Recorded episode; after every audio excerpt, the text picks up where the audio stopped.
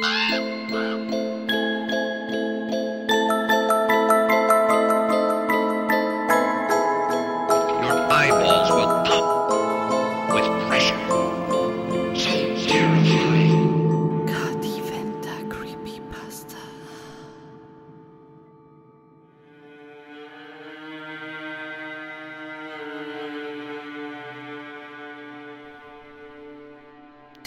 Der ungesunde Regen hat noch immer nicht aufgehört, als ich meine Käferscherbe zur Seite lege, um eine kurze Verschnaufpause einzulegen. In meinen Eingeweiden regen sich bereits Hunger und Durst. Nun, wo ich ihren Bau verlassen habe, wird mir erst bewusst, wie lange es eigentlich her ist, dass ich etwas Ordentliches gegessen oder getrunken habe. Eigentlich hätte ich schon längst unter diversen Mangelerscheinungen leiden sollen. Ich habe seit Monaten weder Obst oder Gemüse noch überhaupt etwas anderes als dieses Käferfleisch zu mir genommen. Aber auch wenn es gewöhnungsbedürftig schmeckt, scheint es meinem Körper auf geradezu wunderbare Weise alles zur Verfügung zu stellen, was er braucht. Sogar mein Wasserbedarf scheint durch das Dunkelblut gedeckt zu werden. Dennoch vermisse ich die Aromen vergangener Tage. Weniger jene, die ich auf meinen späteren Reisen entdeckte, die bei aller Abenteuerlichkeit nur selten durch ausgesuchte Gaumenfreuden bestachen, als die meiner Kindheit und Jugend. Ich hatte nach allem gegiert, das mich wenigstens kulinarisch aus meiner miefigen Heimat herausgebracht hatte. Anfangs hatte es da nur diese kleine Stehpizzeria gegeben, in der sich ohnehin die halbe Dorfjugend geknubbelt hatte und die eigentlich weder besonders exotisch noch exklusiv gewesen war. Nicht einmal der Besitzer hatte mit seiner zwar freundlichen, aber gelangweilten Art eine besondere Weltläufigkeit verströmt. Dennoch hatte es ausgereicht, um sich wenigstens vorzustellen, woanders zu sein. Um sich auszumalen, dass die Welt mehr als nur ein paar Quadratkilometer groß war und nicht nur aus den paar Häusern, Straßen und Gästen bestand, deren Umrisse ich so in- und auswendig kannte, dass ich sie noch im Vollrauschen ohne Licht präzise hätte zeichnen können. Später bei den Besuchen in der Großstadt wurde es schon interessanter. Indisch, Japanisch, Chinesisch, Mexikanisch. Ich sog jedes kulinarische Erlebnis wie zu lange entbehrten Sauerstoff in mich auf und berauschte mich an unbekannten Früchten, Wurzeln, Fleischsorten und Gewürzen.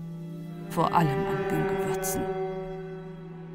Sie waren mir wie dem Musiker seine Töne, wie dem Maler seine Farben, wie dem Dichter seine Worte gewesen. Sie haben aus Essen mehr gemacht als nur bloße Nahrungsaufnahme. Sie haben mir Geschichten erzählt, Welten in mir entstehen lassen.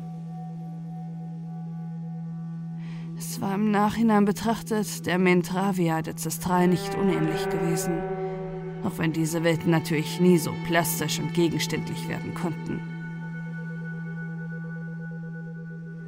Dennoch sehne ich mich nach diesen Erfahrungen. Und als ich ein Stück aus einem der wenigen Käfer breche, die ich mit mir führe und fast schon mechanisch hineinbeiße, um meinen basalen biologischen Bedürfnis nach Nahrung und Flüssigkeit zu befriedigen, weine ich. Ich weine wegen dem, was aus meinem Leben geworden ist. Wie soll es nun weitergehen?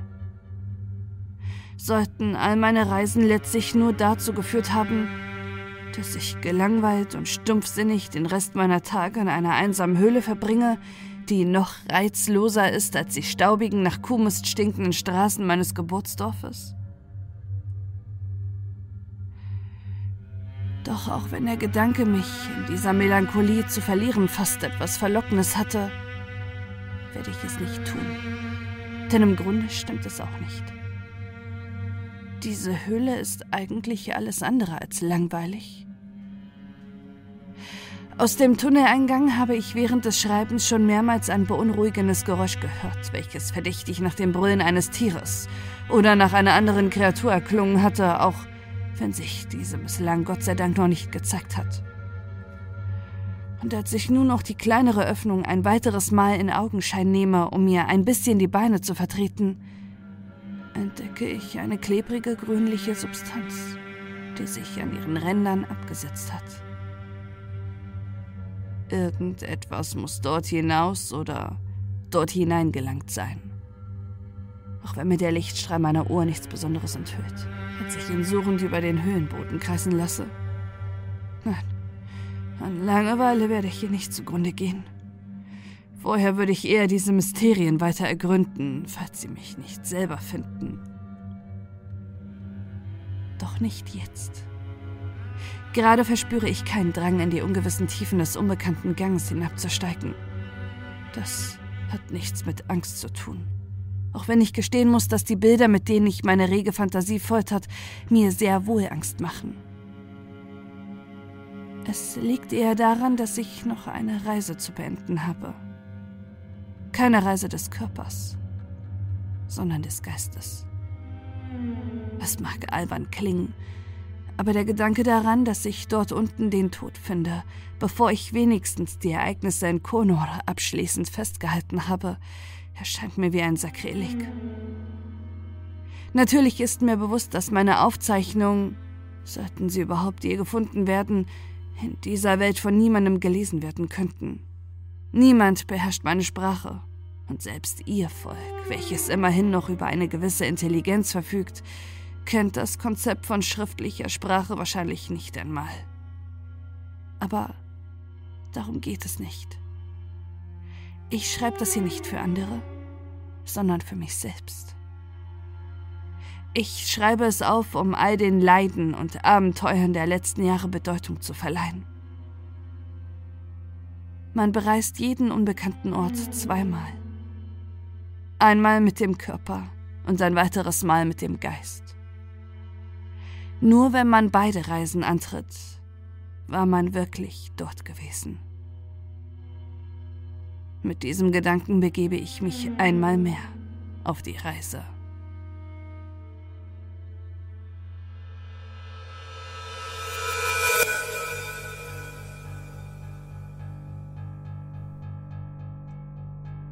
Nach unserer kleinen Machtprobe mit Moldrur hatten wir wenig Schwierigkeiten damit, die bunt zusammengewürfelte Söldnertruppe unter unserem Befehl zu vereinen. Selbst Moldrur unterwarf sich, nachdem er wieder erwacht war, bereitwillig, wenn auch nicht gerade begeistert unserer Führung. Corvin gegen war durchaus begeistert und dankte uns auf eine so überschwängliche Art und Weise, dass es uns schon beinahe unangenehm war, zumal ein solches Verhalten nicht recht zu seinem eher zynischen Charakter passen wollte. Aber die Erfahrung, einem Gräber, der drauf und dran gewesen war, sich durch den eigenen Körper zu fressen, gerade so entkommen zu sein, machte wohl fast jeden sentimental. Die anderen Unteroffiziere waren meist zurückhaltender, auch wenn uns keiner von ihnen mehr Anlass gab, an seiner Loyalität zu zweifeln. Kandro, der Kannibale aus den Maschinengärten, bezeichnete uns als starkes Fleisch, was wohl so etwas wie ein Lob sein sollte. Brevin, der Bravianer, nickte uns nur knapp zu, und Arifa, die in Ungnade gefallene Rorak, teilte uns mit, dass wir mehr wert wären als der restliche Harix-Abschaum, was umso verwunderlicher war, da sie, wenn wir Kurv richtig verstanden hatten, als Ausgestoßener ebenfalls eine Harix war. Die Anderin, die den Namen Razza trug, schien jedoch am meisten von uns beeindruckt zu sein. Sie machte uns sogar ein zweideutiges Angebot, welches wir jedoch mit Hinblick auf die bevorstehende Mission ablehnten. In Wahrheit glaubten wir nicht, dass sie ihr Angebot wirklich ernst gemeint hatte, sondern damit lediglich ihre Achtung für unsere offenkundigen Macht ausdrücken wollte. Aber selbst wenn doch, unser Bedarf an folteraffinen Geschlechtspartner war nach unserem Erlebnis mit Rara ohnehin mehr als gedeckt. Und unsere Liaison zu Sandra schien uns zu diesem Zeitpunkt weit weniger riskant. Die gewöhnlichen Soldaten meldeten sich, wohl in Beachtung der Befehlskette, nicht zu Wort. Aber bei denen, deren Mimik ich deuten konnte, sah ich zumindest keine Ablehnung, gelegentlich sogar Dankbarkeit. Das war, so dachten wir, ein ganz guter Anfang. Nachdem das geklärt war, machten wir noch einen Abstecher zur Versorgungszentrale des Hauptquartiers, wo man uns neben Schafwasser in der abgeschwächten Form und normalem Wasser auch mehrere Pakete mit kleinen quadratischen Blöcken aushändigte, die uns an eine Mischung aus Astronautennahrung und Würzwürfeln erinnerten die in etwa die geschmackliche Qualität von in alte Bratensoße getauchte Pappe besaß. Was ist das? wollten wir von Korf wissen. Tono, Kriegsnahrung, antwortete Korf. Die Rationen, die wir bekommen haben, reichen für mindestens vier Wochen, um meinen Soldaten alles zu geben, was er benötigt. Nicht ganz. Den Geschmack haben sie vergessen, bemerkte Ratzer spöttisch. Sollte ich je wieder in meine Heimat zurückkehren können, werde ich etwas davon für meinen Futterkeller mitnehmen. Die Anterin warf uns einen verschwörerischen Blick zu. Vielleicht war ihr Interesse doch aufrichtiger, als wir zunächst gedacht hatten. Geschmack ist etwas für Schwächlinge, wandte Korf knurrend ein. Man sah Kandro, dass er hier vehement widersprechen wollte. Aber stattdessen leckte der Kannibale sich nur demonstrativ über die Lippen. Die Freuden des Kampfes genügen einem wahren Krieger, um ihn bei Laune zu halten, fuhr Korf fort. Tono enthält alles an Eiweißen, Fetten, Kohlenhydraten und dem ganzen anderen Scheiß, den ein Killer braucht, um weiter die Kraft zu haben, seinen Feinden Löcher ins Fleisch zu stanzen. Mehr braucht es nicht. Basta. Darüber, woher diese Nährstoffe stammten, ob aus Laboren, Schlachthäusern oder Folterkellern, wollten wir uns lieber keine Gedanken machen. Der Blick, den uns der Mann zuwarf, der für die Ausgabe der Rationen zuständig war, machte uns jedenfalls wieder unmissverständlich klar, welche Stellung wir in der Rorak-Gesellschaft inne hatten. Er sah hier keine Soldaten vor sich, sondern lediglich Abschaum, den man glücklicherweise zum Sterben ausgeschickt hatte. Letzterem Gedanken verlieh er auch verbal Ausdruck. Wozu braucht ihr überhaupt so viele Vorräte? fragte er barsch. Ihr werdet an die Front doch eh nicht mehr als ein, zwei Tage überleben. Dann liegt all das wertvolle Zeug einfach nur ungenutzt auf dem Schlachtfeld rum oder wird von den Jüllen erbeutet. Außer Korf, der erneut darauf hinwies, dass sie in wichtiger Mission und auf Befehl Sakshas hier waren, antwortete niemand von uns auf diese Beleidigung. Wir alle hatten uns bereits an diese Behandlung gewöhnt und Wahrscheinlich hätte es auch nichts gebracht, sich zu beschweren. Selbst auf Korfs Einwand reagierte der Mann nur mit einem müden Schulterzucken. Trotzdem hatte der Besuch bei der Versorgungszentrale die Stimmung unserer kleinen Truppe nicht gerade gehoben. Unser Auszug aus dem Hauptquartier kam eher einer Trauerzeremonie als dem Beginn einer heldenhaften Unternehmung gleich. Und selbst der fast immer gut gelaunte Korf, der zusammen mit mir an der Spitze des Kommandos marschierte, gab spätestens dann alle Versuche auf die Laune der anderen zu heben, hat sich einige Passanten dazu entschieden, uns anzuspucken, abwertende Gesten zu machen oder Dinge zu rufen wie Harix, verreckt! Auf Nimmerwiedersehen! Oder Ich grüße euch, Kanonenfutter! Zumindest die letzte Kategorie von Beleidigungen traf voll ins Schwarze. Denn sie zielte nicht allein auf den Stolz und die Ehre der Söldner sondern hatte auch einen wahren Kern. Ein Teil dieser Soldaten war, anders als wir, dazu bestimmt zu sterben, hingerichtet von den eigenen Verbündeten. Dass sie nicht wussten, ob gerade sie unter den Opfern sein würden, machte es nicht besser. Denn es verhinderte auch nicht, dass sie sich mit diesem Schicksal arrangieren konnten. Umso mehr bewunderte ich den Mut dieser Frauen und Männer, die dennoch mit mir zogen wenn ich natürlich wusste, dass sie kaum eine andere Wahl hatten, als die zwischen den beinahe sicheren Tod als Fahnenflüchtige und dem etwas weniger wahrscheinlichen Tod als Teil dieser Mission. Die Stimmung wurde noch schlechter, als wir auf dem Aufmarschplatz einem vergleichsweise kleinen Trupp aus etwa 200 Rorak-Soldaten und zwei der monströsen Drick-Drun-Panzer begegneten. Die Soldaten wussten, dass sie hier womöglich ihren Schlichtern gegenüberstanden. Der Anführer der Rorak war uns durchaus bekannt. Da ist ja der gute Korf mit dem versprochenen Haufen Ungeziefer. Begrüßt uns der zweite Oberkatzon Ungo herablassend.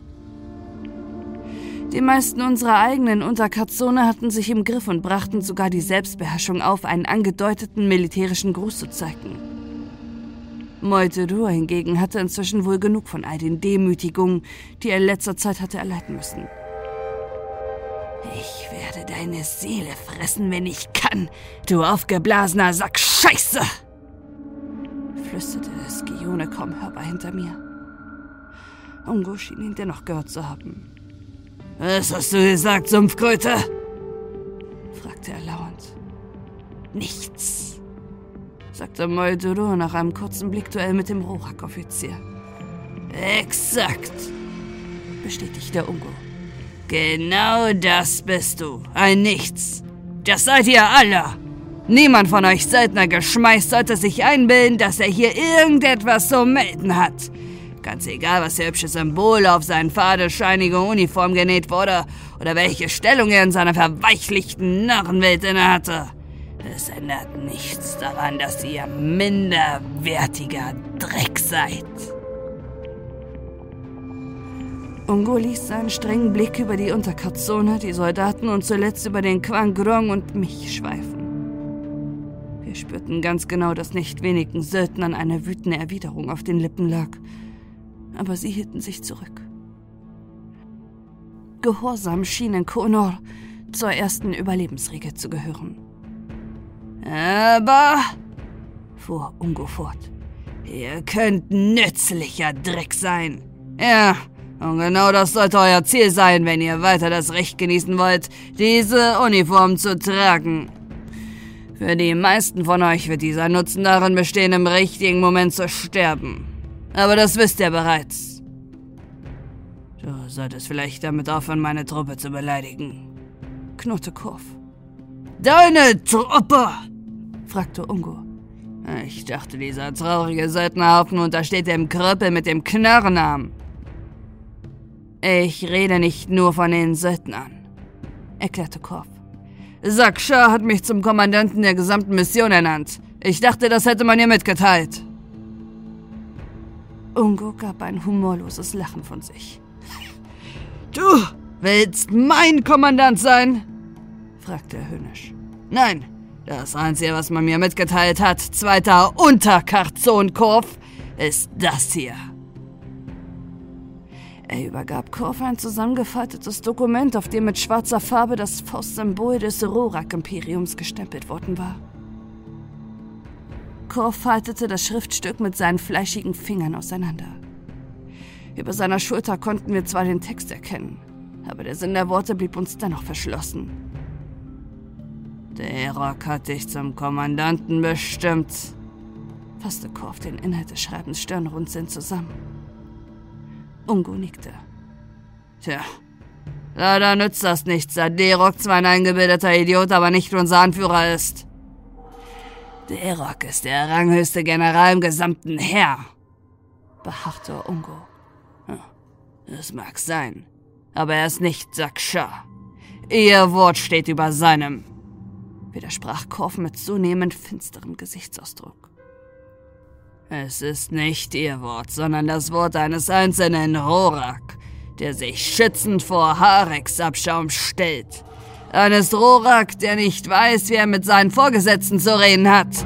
Und selbst wenn ich glauben würde, dass seine Ernennung nicht nur deinen Erbsenhirn entsprungen, sondern tatsächlich ein Befehl von Saksha ist, würde ich einen großen Haufen darauf scheißen.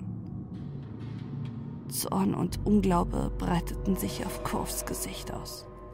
Das ist Hochverrat. Hochverrat ist es, dass diese überkommene Tradition unseres Volks seit Jahrhunderten lähmt.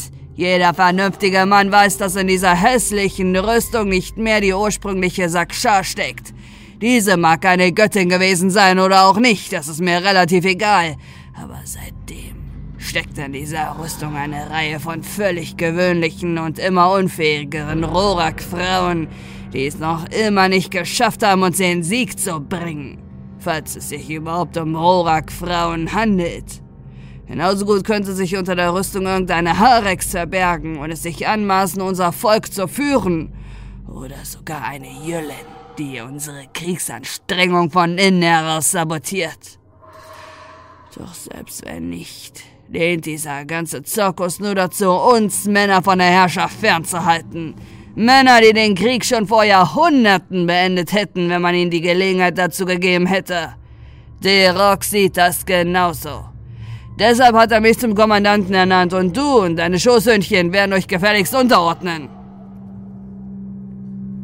Wir waren überrascht, wie nah Ungo da mit der Wahrheit kam. Zumindest was die Tatsache betraf, dass in der Rüstung keine Rorak steckte. An Sandras Wunsch, die Rorak zum Sieg zu führen, bestand aus unserer Sicht jedoch kein Zweifel. Dafür wirst du sterben, sagte Korf mit einer Wut, wie ich sie selbst bei ihm noch nie erlebt hatte. Aber nicht hier, sondern ganz langsam im Befragungszimmer von... Äh, nachdem man über dich gerichtet hat. Einen Scheiß werde ich, sagte Ungo lachend. In diesem Augenblick sind 200 Waffen auf deinen hässlichen Körper gerichtet, Kurf. Denkst du, unter diesen Umständen würde ich mich von dir zur Schlampe in ihren Starrenzug schleifen und mich brav foltern lassen? Nein, Korf. Diese Soldaten, diese anständigen, treuen Krieger erzählen etwas anderes.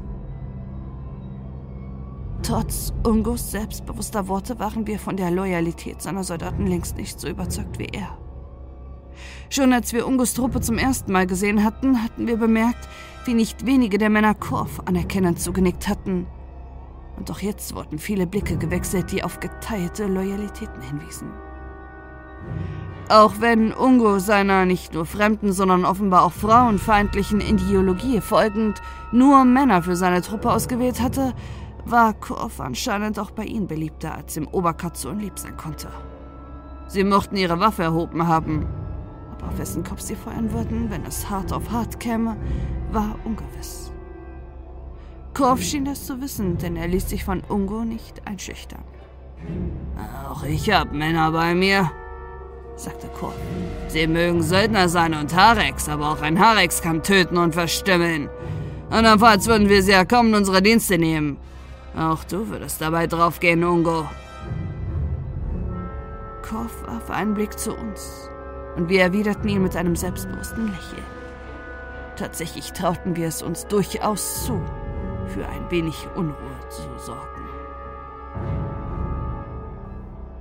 Ungo schien kurz von Korfs Hartnäckigkeit überrascht zu sein. Dann jedoch erschien wieder die alte Selbstsicherheit auf seinen Zügen. Ich würde dir empfehlen, diesen Haufen Abschaum unter Kontrolle zu behalten, blöffte Ungo. Ach, und wieso? Fragte Korf höhnisch. Damit dein Verräterarsch nicht mehr so zittern muss? Ich hab Cora, sagte Ungo knapp und fast schon emotionslos. Wir hatten damals keine Ahnung, wer genau Cora war, aber wir konnten sehen, wie Korfs harte Gesichtszüge entgleisten, wie seine dicke Schale Risse bekam und echte Sorge zum Vorschein kommen ließ. So schaut nur ein ernster verliebter Mann, dachten wir, oder ein Vater. Du lügst, sagte Korf, aber seine Stimme zitterte merklich und sein Gesicht war mit einem Mal kalkweiß. Hast du Lust, es herauszufinden? fragte Unko. In der Akademie bringen sie ihnen bei, viele Schmerzen zu ertragen. Aber für jeden gibt es Grenzen. Meine Leute werden sie entdecken. Du ehrenloser Haufen Songokakot! knurrte Korf. Und ich dachte, du könntest gar nicht mehr tiefer sinken. Ich habe nicht vor zu sinken, sagte Ungo. Ich hab vor, aufzusteigen. Derok wird einen neuen Herrführer brauchen, wenn er Sakshas vom Thron gestoßen hat. Aber wenn du schlau bist, Korf, wirst auch du das noch erleben. Und Cora auch. Du musst dich lediglich meinem Kommando beugen und vor allem nicht versuchen, auch nur ein Wort hiervon an Sakshar zu flüstern. Dann werde ich sie wieder freilassen. Nach dem Ende unserer Mission versteht sich. Woher weiß ich, dass du die Wahrheit sagst? wollte Korf wissen. Das weißt du nicht, sagte Ungo gerade heraus. Und ich werde dir jetzt auch noch keinen Beweis liefern. Jedoch solltest du dich fragen, ob du bereit darauf bist zu setzen, dass ich lüge. Wir konnten sehen, wie Sinkow arbeitete. Seine Loyalität zu Sakshar und seine Sorge um Cora rangen miteinander. Es war unmöglich zu sagen, welche Seite den Sieg davontragen würde. Warum willst du die Mission überhaupt durchführen? trauten wir uns zu fragen. Derok hielt es für eine Schnapsidee, mich bei den Jölen einzuschleusen. Wieso will er dann dennoch daran festhalten und warum ist es ihm so wichtig, wer sie anführt? Ungo warf mir einen verärgerten Blick zu. Rex haben zu schweigen, wenn ich irre Lebewesen unterhalten, brüllte er reflexartig, fügte dann aber ruhiger hinzu. Aber der Korf offenbar mit Grübeln beschäftigt ist, will ich dir ausnahmsweise antworten. Derok hält dieses ganze Unterfangen tatsächlich für eine Torheit. Aber zum einen denkt er, dass sein Versuch nicht schaden kann, wenn ohnehin nur das Leben von Harex auf dem Spiel steht. Und zum anderen will er unseren guten Korf unter Beobachtung wissen, damit er seiner geliebten Saksha nicht beispringt, wenn wir nachschauen, wer sich in ihrer Rüstung versteckt. Du siehst also, kleiner Harex wie Roraktu, nichts ohne Grund. Erst jetzt drang der Gedanke daran, dass Sandra tatsächlich das Opfer einer Rebellion werden könnte, wirklich in unser Bewusstsein. Wir mochten diese Frau sogar sehr. Und sie war außerdem eine fortgeschritten und damit wohl das einzige Geschöpf, welches uns halbwegs verstehen konnte. Sobald wir die Gelegenheit dazu bekommen würden, würden wir deshalb auch zur Hilfe kommen. Doch noch nicht jetzt. Rebellionen zu vereiteln mochte spannend sein, aber das hier war weitaus interessanter, nachhaltiger. Immerhin bot uns diese Mission die Chance, den Lauf der Geschichte einer gesamten Welt zu beeinflussen. Sondra war eine starke Frau. Sie würde das ja auch eine Zeit lang ohne uns aushalten. Was ist nun Korf? fragte Ungo. Wir haben nicht den ganzen Tag Zeit. Ich akzeptiere, sagte Korf schließlich so leise, wie wir es bei ihm noch nie erlebt hatten. Als wir ihn ansahen, blickten wir in die Augen eines gebrochenen Mannes. Jedenfalls so lange, bis er unserem Blick auswich. Es freut mich, Unterkatzon, erwiderte Ungo. Es war die richtige Entscheidung. Ungo, dem trotz seiner Arroganz die Erleichterung über Korfs Entscheidung anzumerken war, blickte nun direkt zu den Söldnern, die sich hinter mir und Korf versammelt hatten. Also gut, ihr Pisser. Nachdem sich euer eigentlicher Herr... Er warf einen abschätzigen Seitenblick auf uns, der uns jedoch nicht weiter störte. Meinem Befehl unterworfen hat, gilt das erst recht für euch, minderbemittelte Unterrassen. Falls einer auch nur von euch an Ungehorsam denkt, wird es das Letzte gewesen sein, was ihm durch den Kopf geht. Abgesehen natürlich von den Gräbern, der sein erbärmliches Leben beenden wird. Habt ihr das erstanden?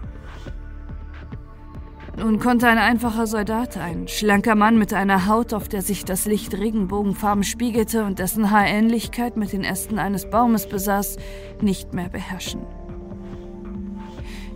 Ich finde, wir haben ein wenig mehr Respekt verdient, wenn wir schon nur euren verdammten Krieg unser Leben riskieren.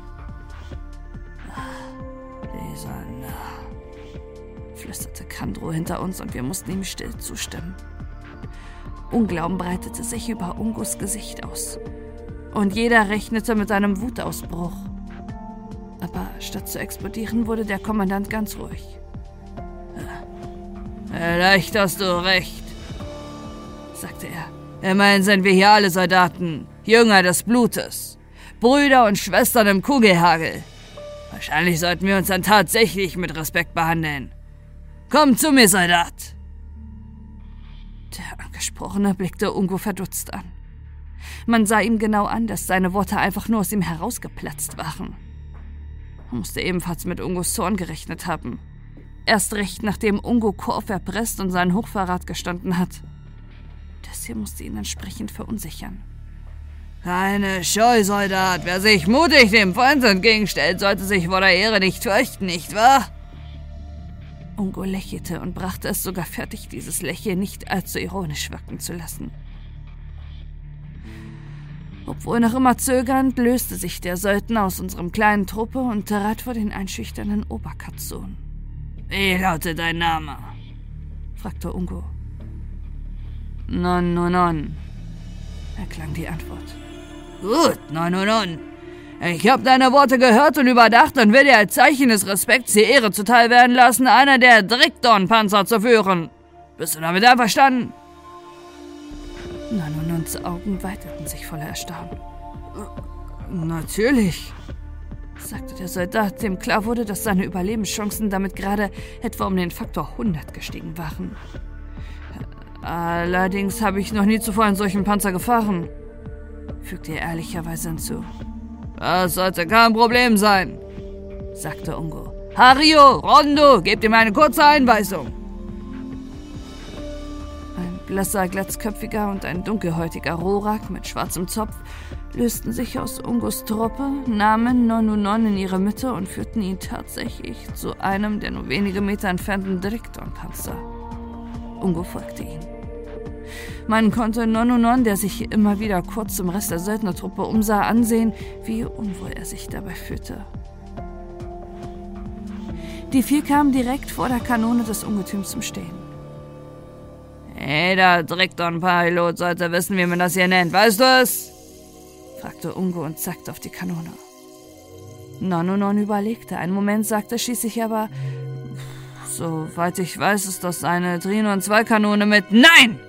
Widersprach Ungo, während Rondo und Hayo den Mann wie auf ein unsichtbares Signal hinpackten, ihn wie eine Strohpuppe in die Luft hoben und ihn direkt mit dem Rücken gegen den Lauf drückten. Das nennt man Harek-Spieß! Nonon fing bereits an zu schreien, als er die Bedeutung von Ungos Worten erkannte. Aber erst als die beiden Rorak-Soldaten ihn mit bloßer Körperkraft so fest gegen den Lauf drückten, dass die massive Kanone sich durch Haut, Rückgrat, Muskeln und Sehnen schob, bis sie auf die Höhe seines Bauches wieder austrat, begann sein Schrei infernalische Ausmaße anzunehmen. Der Anblick des derart gequälten Mannes traf uns hart. Und da waren wir nicht die Einzigen. In den Augen des Bravianers namens Brevin spiegelte sich blankes Entsetzen. Kor verzog angewidert das Gesicht, als wolle er sagen, oh, das ist jetzt wirklich nötig gewesen. Meuteros Augen entbrannten in Zorn, und sogar in seine graue Gestalt mischte sich ein rotes Funkeln. Selbst der Kannibale Kandror ließ so etwas wie Mitleid erkennen. Die einzige Ausnahme bildete Arifa, die das Ganze ohne Regung betrachtete, wohl auch, weil sie so etwas als ehemaliges Mitglied der Rorak-Gesellschaft gewohnt war und Razza, die durchaus amüsiert wirkte und sich wahrscheinlich überlegte, wie so etwas für ihren heimischen Futterkeller nützen könnte, sollte sie einmal die Gelegenheit haben, nach Ansedadon zurückzukehren. Nonnonon Schrei endete, jedoch nicht, weil er tot war, sondern lediglich, weil sein Schreien in ein schwaches Wimmern überging. Obwohl er wie die Galionsfigur eines altertümlichen Seglers auf der Kanone steckte, schien er noch immer am Leben zu sein. Offensichtlich war die Rasse, der er angehörte, ungewöhnlich widerstandsfähig, was ihm zum Nachteil gereichte. Keine Angst, Nonunon, sagte Ungo zu dem aufgespießten Mann. Du hast da die Frage falsch beantwortet, aber wie versprochen wirst du den Panzer anführen. Ungo lachte kurz, aber man merkte, dass er weniger Übung darin hatte als Korf. Sein Lachen klang eher wie ein raues Husten. Dennoch stimmten die meisten seiner Rorak-Soldaten ein. Das schien durchaus ihre Art von Humor zu sein. Von den Söldnern lachte niemand. Nachdem das Gelächter verklungen war, drehte er sich zu uns um. Sehnt sich noch jemand von euch Harix nach Anerkennung? fragte er. Niemand sagte ein Wort. Ungo nickte zufrieden. Gut. Nachdem das geklärt ist, würde ich vorschlagen, dass wir dem Plan folgen. Wir bringen euch zur Front. Sobald die ersten größeren Feindesgruppen auftauchen, rennt ihr weg und wir fangen damit an, auf euch zu feuern. Sobald sich die Jöländer zu entschließen, auf eurer Seite einzugreifen, ziehen wir uns zurück. Ein paar von euch werden vielleicht überleben, aber macht euch keine allzu großen Hoffnungen. Meine Männer haben Anweisungen, so viele von euch wie nur möglich zu erledigen, um den Feind nicht zu stärken, falls ihr euch als Verräter erweisen solltet. Lediglich diese Witzfigur da vorne. Er zeigt auf den Quankrong und mich. Und eine Handvoll anderer wird verschont werden. Der Rest von euch sollte am besten nicht so früh sterben. Und nun, Abmarsch! Unsere Truppe gehorchte. Aber die Stimmung als gedrückt zu bezeichnen, wäre ein Euphemismus gewesen.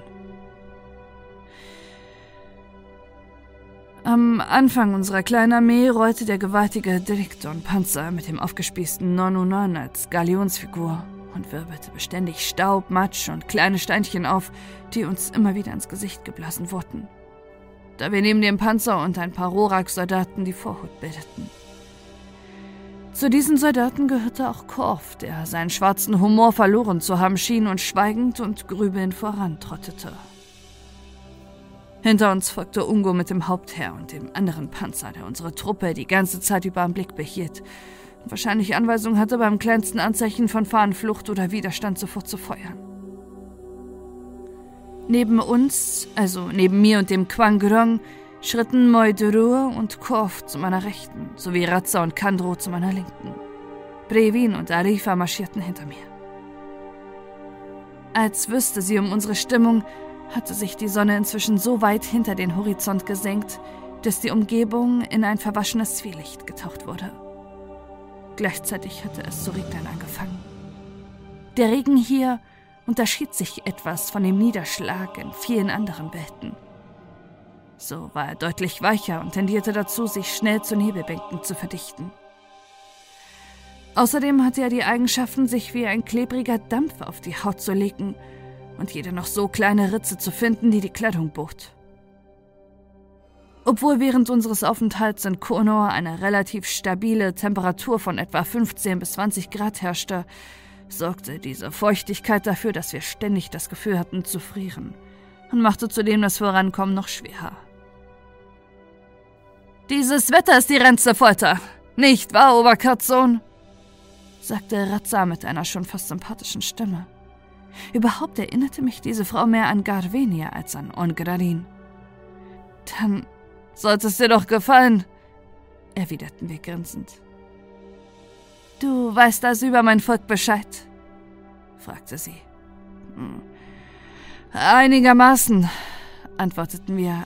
Gut genug, um zu wissen, dass ihr keine guten Gastgeber seid. Razza lachte herzhaft.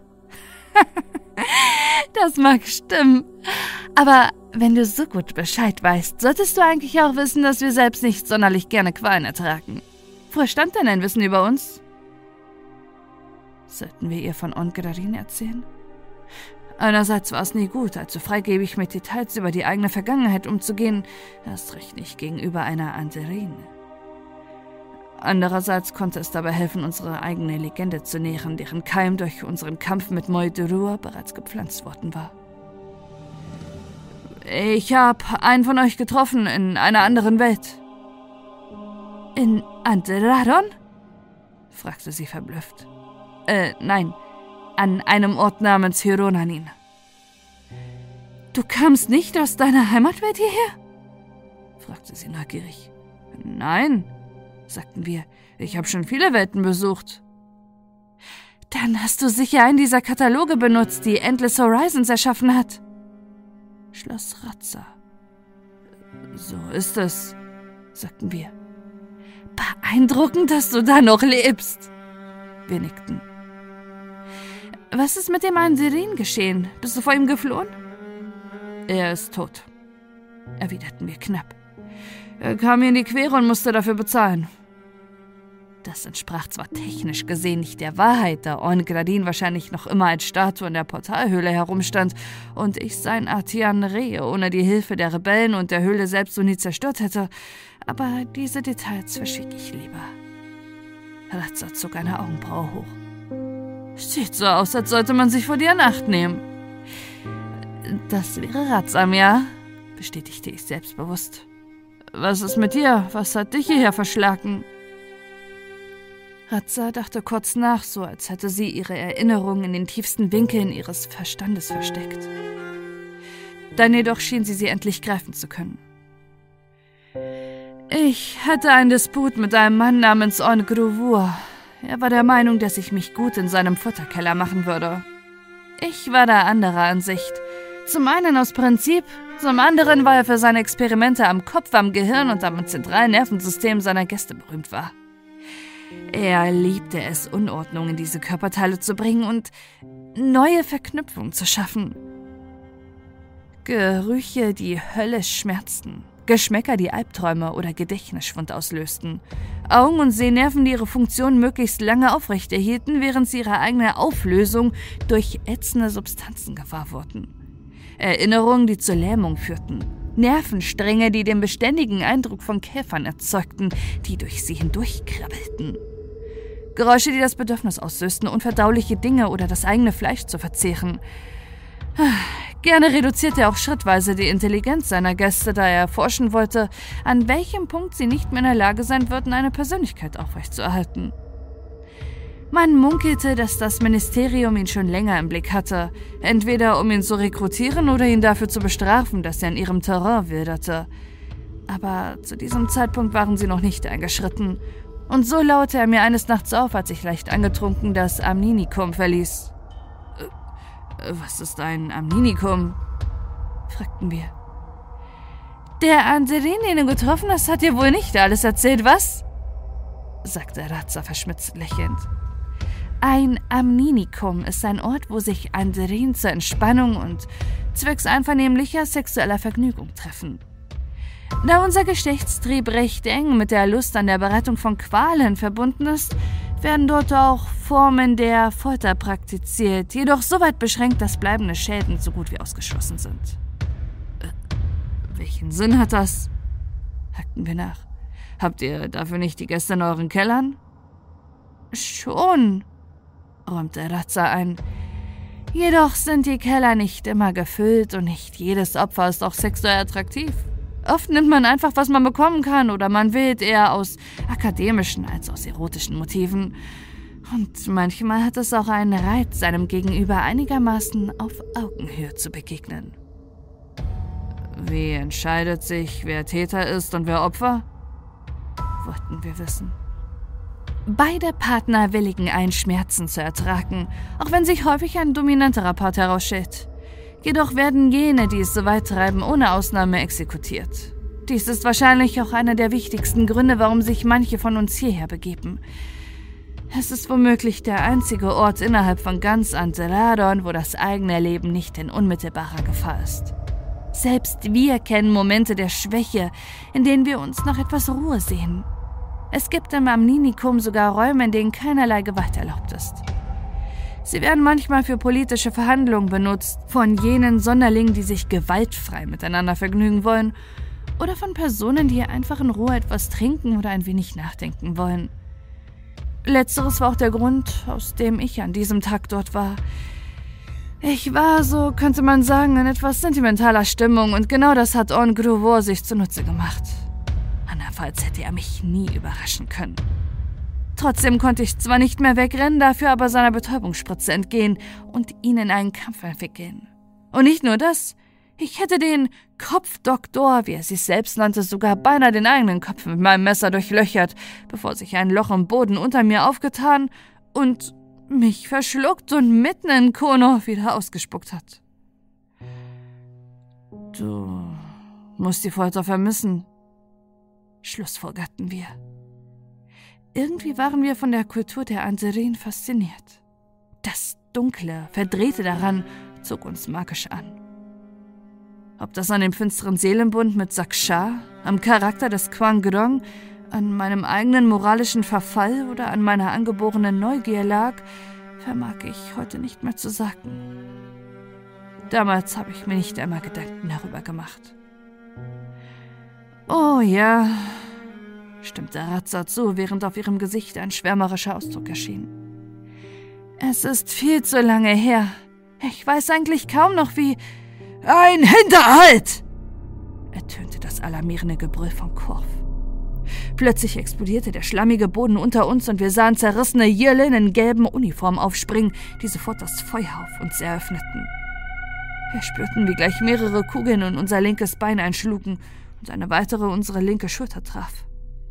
Dabei hörten wir den Knochen förmlich splittern und schrien innerlich und äußerlich auf, während eine Jüllen-Soldatin uns einen Schuss mit einer organisch wirkenden Waffe verpasste, der uns direkt ins Gesicht traf. Für einen Sekundenbruchteil spürten wir etwas Feuchtes, Klebriges an der linken Wange. Dann hatten wir den Eindruck, dass sich eine heiße Herdplatte durch unsere Haut fraß. Das Zeug, wird mir den Schädel zerfressen, dachte ich für einen Moment wieder ganz unabhängig, da der Schmerz und die Überraschung meine Verbindung zum Kwangdong etwas schwächten. Dann jedoch rettete eben diese Verbindung uns das Leben. Ich kann das reparieren, sagte der Symbiont zu mir. Beseitige du die Bedrohung. Zum Glück hatte der Schuss des Yellen Guerillero mich in die linke Schulter getroffen, denn so war es mir möglich, die beiden nächststehenden Feinde mit einem Schattenstrahler auszuschalten, bevor sie mich weiter aufs Korn nahmen. Ohne die Führung des Quan Grong waren meine Schüsse längst nicht so präzise und schnell wie gewohnt, aber es genügte. Der Kopf des Jüllenmannes, der die ersten Schüsse auf mich abgegeben hatte, zerschmolz in einem Strahl aus schwarzem Feuer, der ihn zwar nur am Ohr traf, sich jedoch rasend schnell über sein ganzes Gesicht ausbreitete, wo es seine Haut verbrannte und seine Augen verdorren ließ. Noch bevor seine Waffe in den Staub fiel, schwenkte ich zu der Soldatin mit der Säurewaffe, die zum Glück noch immer mit dem offenbar nicht ganz unkomplizierten Nachladeprozess zu kämpfen hatte, als sich ihre Waffe durch einen weiteren Schuss in ihrer Hand zerbersten ließ wo sich die für mich bestimmte Säure innerhalb von Sekundenbruchteilen in ihre eigene Haut fraß, sie jedoch nicht tötete, sondern sie lediglich ihre Hände und Arme beraubte. Eigentlich wäre es gnädig gewesen, sie von ihrem Leid zu erlösen. Aber zu diesem Zeitpunkt gab ich nicht mehr sonderlich viel auf Gnade. Erst recht nicht im Schlachtgetümmel und mit meinen Verletzungen, die der Quang Gdong zwar wie versprochen langsam heilte, die aber immer noch schmerzten. Stattdessen erledigte ich eine weitere Kriegerin, die sich von der Seite mit einem gefährlich aussehenden, ultradünnen Messer an mich herangeschlichen hatte und verschaffte mir dann einen kurzen Überblick über das Schlachtfeld. War ich erst davon ausgegangen, dass wir nur von einer Handvoll Jüllen angegriffen wurden, erkannte ich nun, dass uns die Feinde zahlenmäßig von fast zwei zu eins überlegen waren. Während die dicken Rüstungen der Horak-Soldaten sich jedoch als einigermaßen resistent gegen die Angriffe der leichten Jüllentruppen erwiesen, hatten die Söldner mehr darunter zu leiden. Brevin lag bereits regungslos und halb von Säure zerfressen auf der Erde. Ratza hatte zwar lediglich einen Streifschuss am Arm erlitten, hatte aber alle Hände voll damit zu tun, den Angriffen auszuweichen und konnte mit ihrem minderwertigen Gewehr nicht annähernd so viel Schaden anrichten wie ich mit dem Schattenstrahler. Oder wie die Rorak mit ihren Gräberkanonen und schweren Schusswaffen. Der halbätherische Moidrua huschte wie ein Schatten umher und flog bislang erfolgreich vor den Kugeln und Säureangriffen, hatte jedoch dadurch keine Gelegenheit, seine besondere Fähigkeit anzuwenden. Arifa und Kandro konnte ich nirgends entdecken. Korf aber verteilte seine Gräber großzügig unter dem Feind und schien kaum zu bemerken, dass er bereits aus dem Oberschenkel blutete und dass an mehreren Stellen Säuregeschosse vergeblich versuchten, sich durch seinen Kampfanzug zu fressen. Irgendwo hinter uns machte sich die Drickdorn-Panzer für den Angriff bereit. Aber als der erste von ihnen, der, auf dem man den 909 aufgespießt hatte, seine gewaltige Feuerkraft demonstrierte, indem er auf eine ganze Gruppe Jüllen feuerte, erkannte ich die Schwäche dieser monströsen Kriegsmaschine. Sie war zu langsam für den Kampf gegen Infanterie. Von den etwa 20 Jürlen, die sich noch im Schussbereich der Kanone befanden, als dessen Besatzung zielte, waren beim Einschlag des Projektils nur noch zwei an Ort und Stelle, wo sie sofort zu weißer Asche verglühten. Drei weitere wurden von der Druckwelle davongeschleudert und trugen wahrscheinlich leichte Verletzungen davon.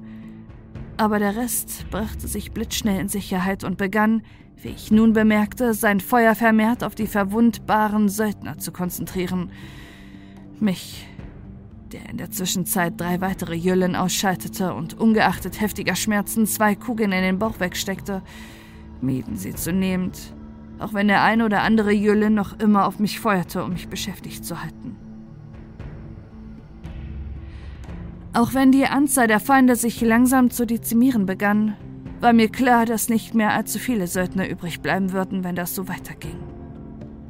Zudem hinderte das Dauerfeuer meine Soldaten daran, die besonderen Fähigkeiten einzusetzen, über die viele von ihnen verfügten. Würden die Rohrer-Kämpfer sich einfach schützend vor sie stellen, wäre dieser Kampf wahrscheinlich sehr schnell gewonnen. Wäre ich der Kommandant des ganzen Heeres und nicht nur der Söldner, hätte ich auch genau diese Strategie befohlen. Aber die Rorak würden kaum auf mich hören und Oberkazon Ungo schien das Sterben der Söldner erwartungsgemäß nicht groß zu kümmern. Zum Glück schien Korf genau den gleichen Gedanken zu haben wie ich und entweder Ungos Drohung bewusst zu ignorieren oder sie für den Moment vergessen zu haben. Rorak! schrie er quer über das Schlachtfeld und durch den Lärm des Gewehrfeuers hindurch. Schützt die Söldner! Bittet einen Ring, wenn ihr könnt! Was für dir eine Lachnummer! Ich bin der Kommandant und ich gebe hier die Befehle! brüllte Ungo protestierend. Ihr bleibt gefälligst dort, wo ihr seid! Aber die Mehrheit der Soldaten schien nichtsdestotrotz lieber an Korfs Anweisungen halten zu wollen, wahrscheinlich auch, weil sie erkannten, dass sie der Mission zuträglicher sein würde. Entweder das oder ihre Sympathie für Korf war größer als die Macht der Befehlskette. So oder so ging die Strategie auf. Während die Rorak-Soldaten das Feuer auf sich zogen, ohne dabei nennenswerte Verluste zu erleiden, erhielten die Söldner endlich die Gelegenheit, ihr volles Potenzial zu nutzen. Moidrur, der nun nicht länger fliehen musste, beschwor Nebelbänke herauf, die dem Feind die Sicht nahmen und zugleich für heftige Hustenanfälle sorgten, bei unseren Soldaten aber keine Wirkung hatten. Gleichzeitig brachte er einige der Jüllen-Soldaten dazu, auf ihre überraschten Verbündeten zu feuern. Die überlebenden Biomech-Wesen verbanden sich zu ihrer gewaltigen Struktur, traten aus dem Schutzring heraus und zertrampelten jeden Feind, dessen sie habhaft werden konnten. Einige Vogelhumanoide erhoben sich auf ein paar Meter in die Luft und stießen mit ihren Schnäbeln und mit konzentriertem Gewehrfeuer auf die Jüllenkämpfer nieder. Und selbst die Bravianer, Anterin und die Angehörigen anderer Völker ohne spezielle Kampftalente konnten dank ihrer Deckung durch die Rorak besser und präziser auf den Feind feuern als zuvor. Auch wir wurden wieder zu einer Einheit, da der Quang Grong sich nicht mehr darum kümmern musste, unsere Wunden zu heilen – und säten Tod und Verderben mit dem Schattenstrahler. Die Rufe von Ungo, der immer wieder schrie und Gehorsam verlangte, wurde weitestgehend ignoriert. Wenn man einmal von einer Truppe von gut 20 Soldaten absah, die nach wie vor an seiner Seite kämpften. Die Jüllen, die mehr und mehr dezimiert wurden und von denen viele als zerfetzte Leichen in jenem Schlamm liegen blieben, unter dem sie sich zuvor versteckt hatten, erkannten, dass sie dabei waren zu verlieren. Statt jedoch zu fliehen, schien sie nur einen, einen anderen Plan zu verfolgen. Wie eine verzweifelte Kamikaze-Truppe stürzte sich eine Gruppe von etwa 60 Jüllen auf Oberkazon Ungo, der sich mit seinen Getreuen in der Nähe der beiden Drikton-Panzer verschanzt hatte, während sich die restlichen etwa 100 Jüllen darauf konzentrierten, uns beschäftigt zu halten, selbst wenn das über kurz oder lang in ihren eigenen Tod bedeutete. Warum sie das taten, war uns nicht gänzlich klar. Womöglich strebten sie danach, den feindlichen Offizier auszuschalten. Vielleicht wollten sie aber auch einfach nur die gefährlichen Detektorenpanzer sabotieren, um ihren Feind nachhaltig zu schwächen.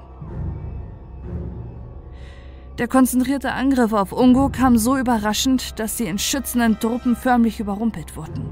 Der Versuch, eines der Detektorenpanzer anzugreifen, tötete nicht nur mehr Rorak als Jölen, sondern gab auch den nachrückenden Jölen die Möglichkeit, direkt zu Ungo zu gelangen. Ungo, so minderwertig und ideologisch verblendet er auch als Kommandant war, kämpfte wie ein Tier.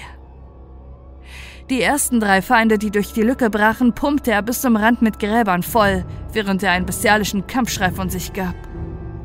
Einen weiteren Jölen, der sich von hinten an ihn schleichen wollte, brach er mit einem heftigen Tritt seines Stiefels den Schädel und einem fünften, der auf ihn zugesprungen kam, zerquetschte er mit einem Schlag seines Gewehrs den Kehlkopf. Wir begriffen, dass es an der Zeit war, eine Entscheidung zu treffen.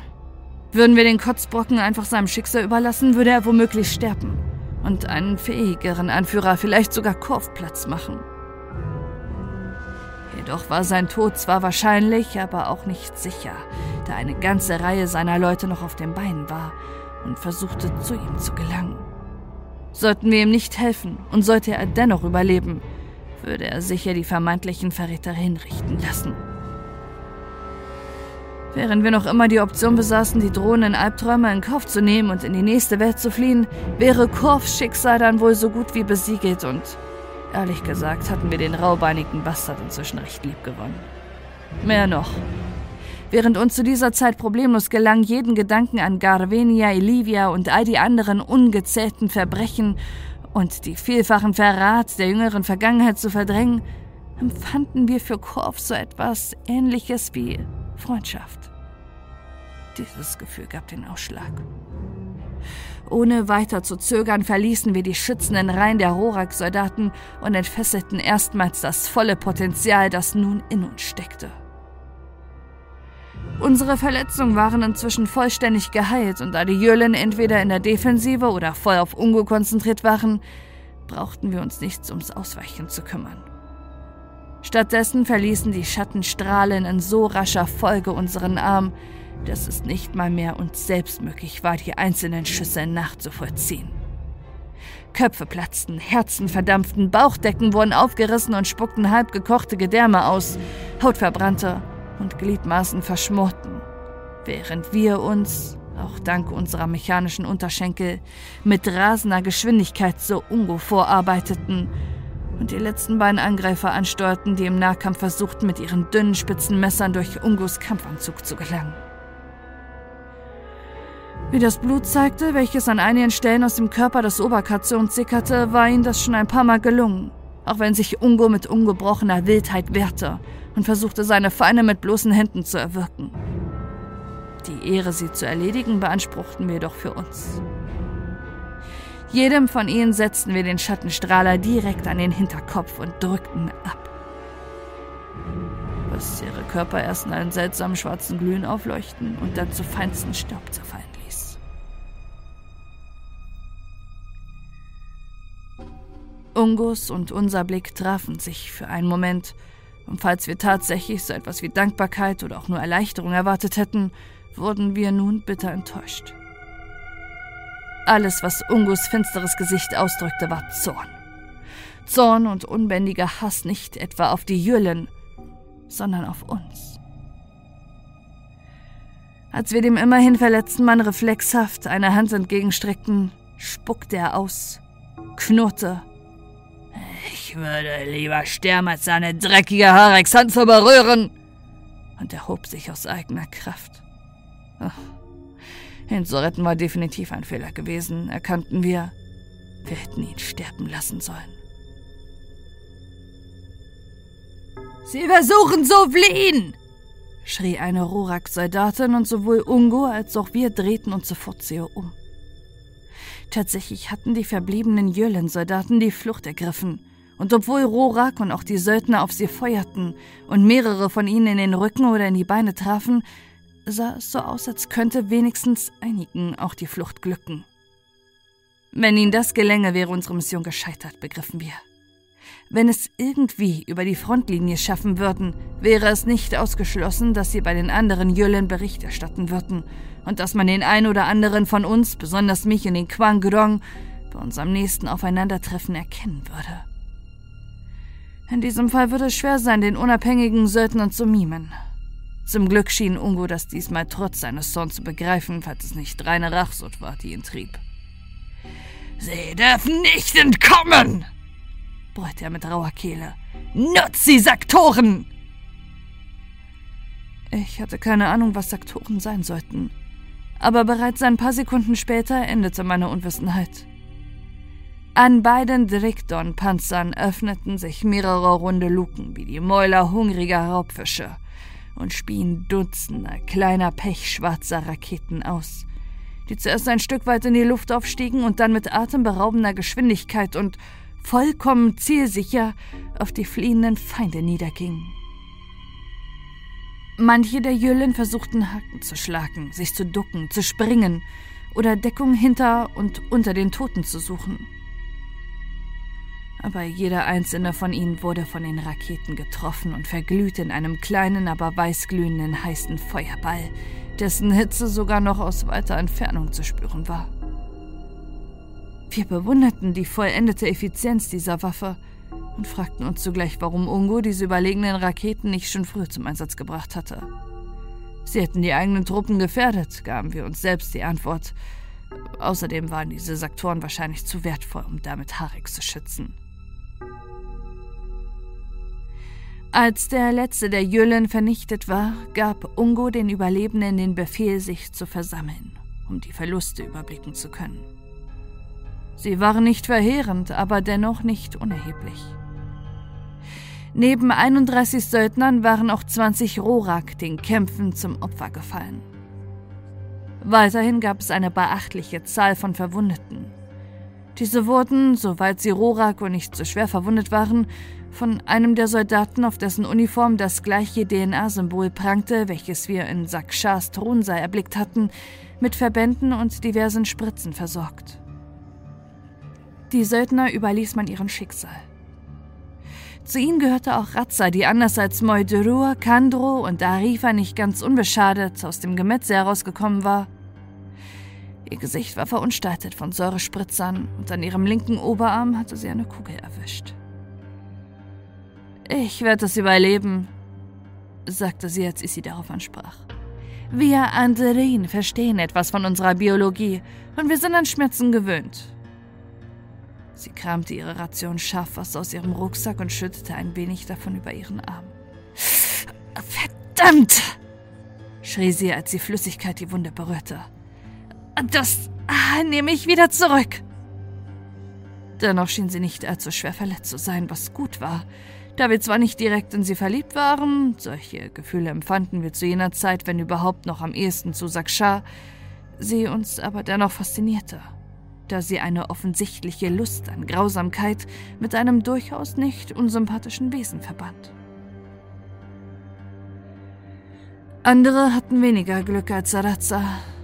Alle Schwerverletzten, ob nun Rorak oder Söldner, wurden auf Befehl von Ungo hingerichtet, um das Vorankommen der Truppe nicht zu behindern. Während dies bei den Rorak durch einen fast schon gnädigen Schuss mit einer Projektilwaffe geschah, ließ Ungo diesen Job bei den Söldnern von Gräbern erledigen, die sie auf grauenhafteste Art und Weise durch das Gewebe der flehenden und schreienden Soldaten fraßen. ich will nicht, dass wir rottende Harex unseren guten Boden verpesten, Lieber sollten sich unsere treuen Gräber um sie kümmern, erklärte Ungo lachend. Was für ein grausames Wesen, urteilte Kandro, der sich zusammen mit Moidurua an unsere Seite begeben hatte. Diese Worte aus dem Mund eines Kannibalen zu hören waren so absurd, dass wir nicht wussten, ob wir deswegen lachen oder weinen sollten. Der Manas Dankwart hat keines von beiden sondern trug nur einen nachdenklichen Ausdruck auf seinem Gesicht, während Moiturua wie ein zorniger Schatten über dem Boden schwebte und kleine giftgrüne Flämmchen um seinen Körper tanzen ließ. Wir vermuteten, dass dies ein Hinweis auf seine Stimmung war, wie das Schwanzwedeln eines Hundes. Das ist er in der Tat, stimmten wir zu, und erinnerten uns daran, dass es auch in der Geschichte der Menschheit ähnliche und sogar noch schlimmere Verbrechen gegeben hatte. Ungo mochte fremdartig und furchteinflößend aussehen, aber letztlich war er nur ein weiteres egomanes Arschloch, wie es sie im Multiversum wahrscheinlich zu Tausenden gab, ob nun unter Menschen, Rorak oder verfickten Flusskrebsen. Dies brachte uns auf einen Gedanken. Wo ist Korf? fragten wir die beiden unter Katzone, da wir ihn seit dem Ende des Kampfes nicht mehr zu Gesicht bekommen hatten. Dort, antwortete Moiderur düster und zeigte auf die beiden Drikton-Panzer, von denen sich ein zorniger Ungo zusammen mit seinen Soldaten positioniert hatte, anscheinend um so etwas wie ein spontanes Tribunal abzuhalten. Zu seiner Rechten stand Korf mit ungewohnt ernsten, besorgten, aber auch stolzem Gesicht und zu seiner Linken hielten zwei Rorak eine gefangene und übel zugerichtete Jülen-Soldaten fest. Er will tatsächlich seine kleine Show abziehen, begriffen wir und kurz darauf ließ er diese Show beginnen. Geschätzter Krieger, tapfere Rorak, heute wollen wir zwei Feinde unseres Volkes für ihre Vergehen bestrafen. Er blickte nacheinander zu der Jüllen und zu Korf. Der eine davon ist selbst ein Rorak und hat mir noch vor kurzem geschworen, sich meinem Befehl unterzuordnen. Dennoch hat er sich selbst zum Kommandanten aufgeschwungen damit gegen die Befehlskette, die Grundlage unserer Stärke und unseres Erfolges verstoßen. Dafür hat er eine Strafe verdient. Korf sackte in sich zusammen. Der bullige, sonst so einschüchterne Mann zitterte wie ein geprügelter Welpe, den man in einer Winternacht vor die Tür gesetzt hatte. Er hatte keine Angst um sich, begriffen wir, sondern wegen dieser Cora. Allerdings haben viele von euch seinem Befehl gehorcht und wenn es danach geht, müsste ich euch alle hinrichten. Was ich natürlich nicht tun werde. Denn auch wenn ich ein Mann der Gerechtigkeit bin, so bin ich zugleich auch ein Mann der Gnade. Moitroa ließ neben mir ein leises, geisterhaftes Kichern hören, schaffte es jedoch irgendwie nicht, in schallendes Gelächter auszubrechen. Ich werde Kurf weder hinrichten, noch werde ich dafür sorgen, dass seine Tochter ein Leid geschieht. Noch nicht! Er ist schlau, dachten wir. Wenn er seine Drohung wahrmachen würde, würde sich Korf sofort gegen ihn stellen. Und er hat gesehen, wie viele von seinen Leuten bereit wären, ihm zu folgen. Im Grunde hatte Korf ihn in der Hand, nicht umgekehrt.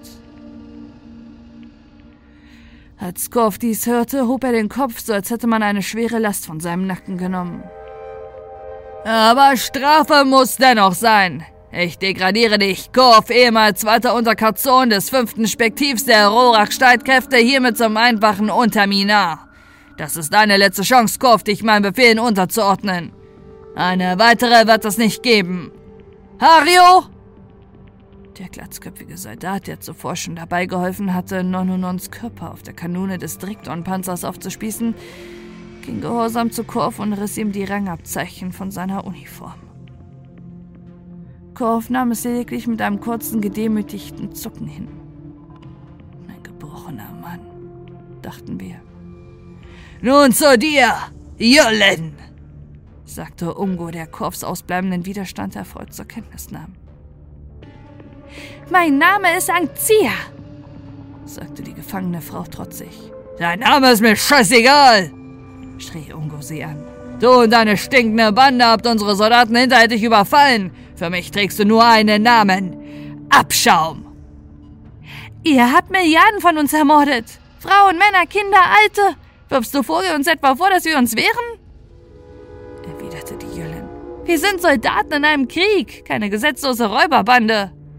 Ihr seid keine Soldaten, antwortete Ungo.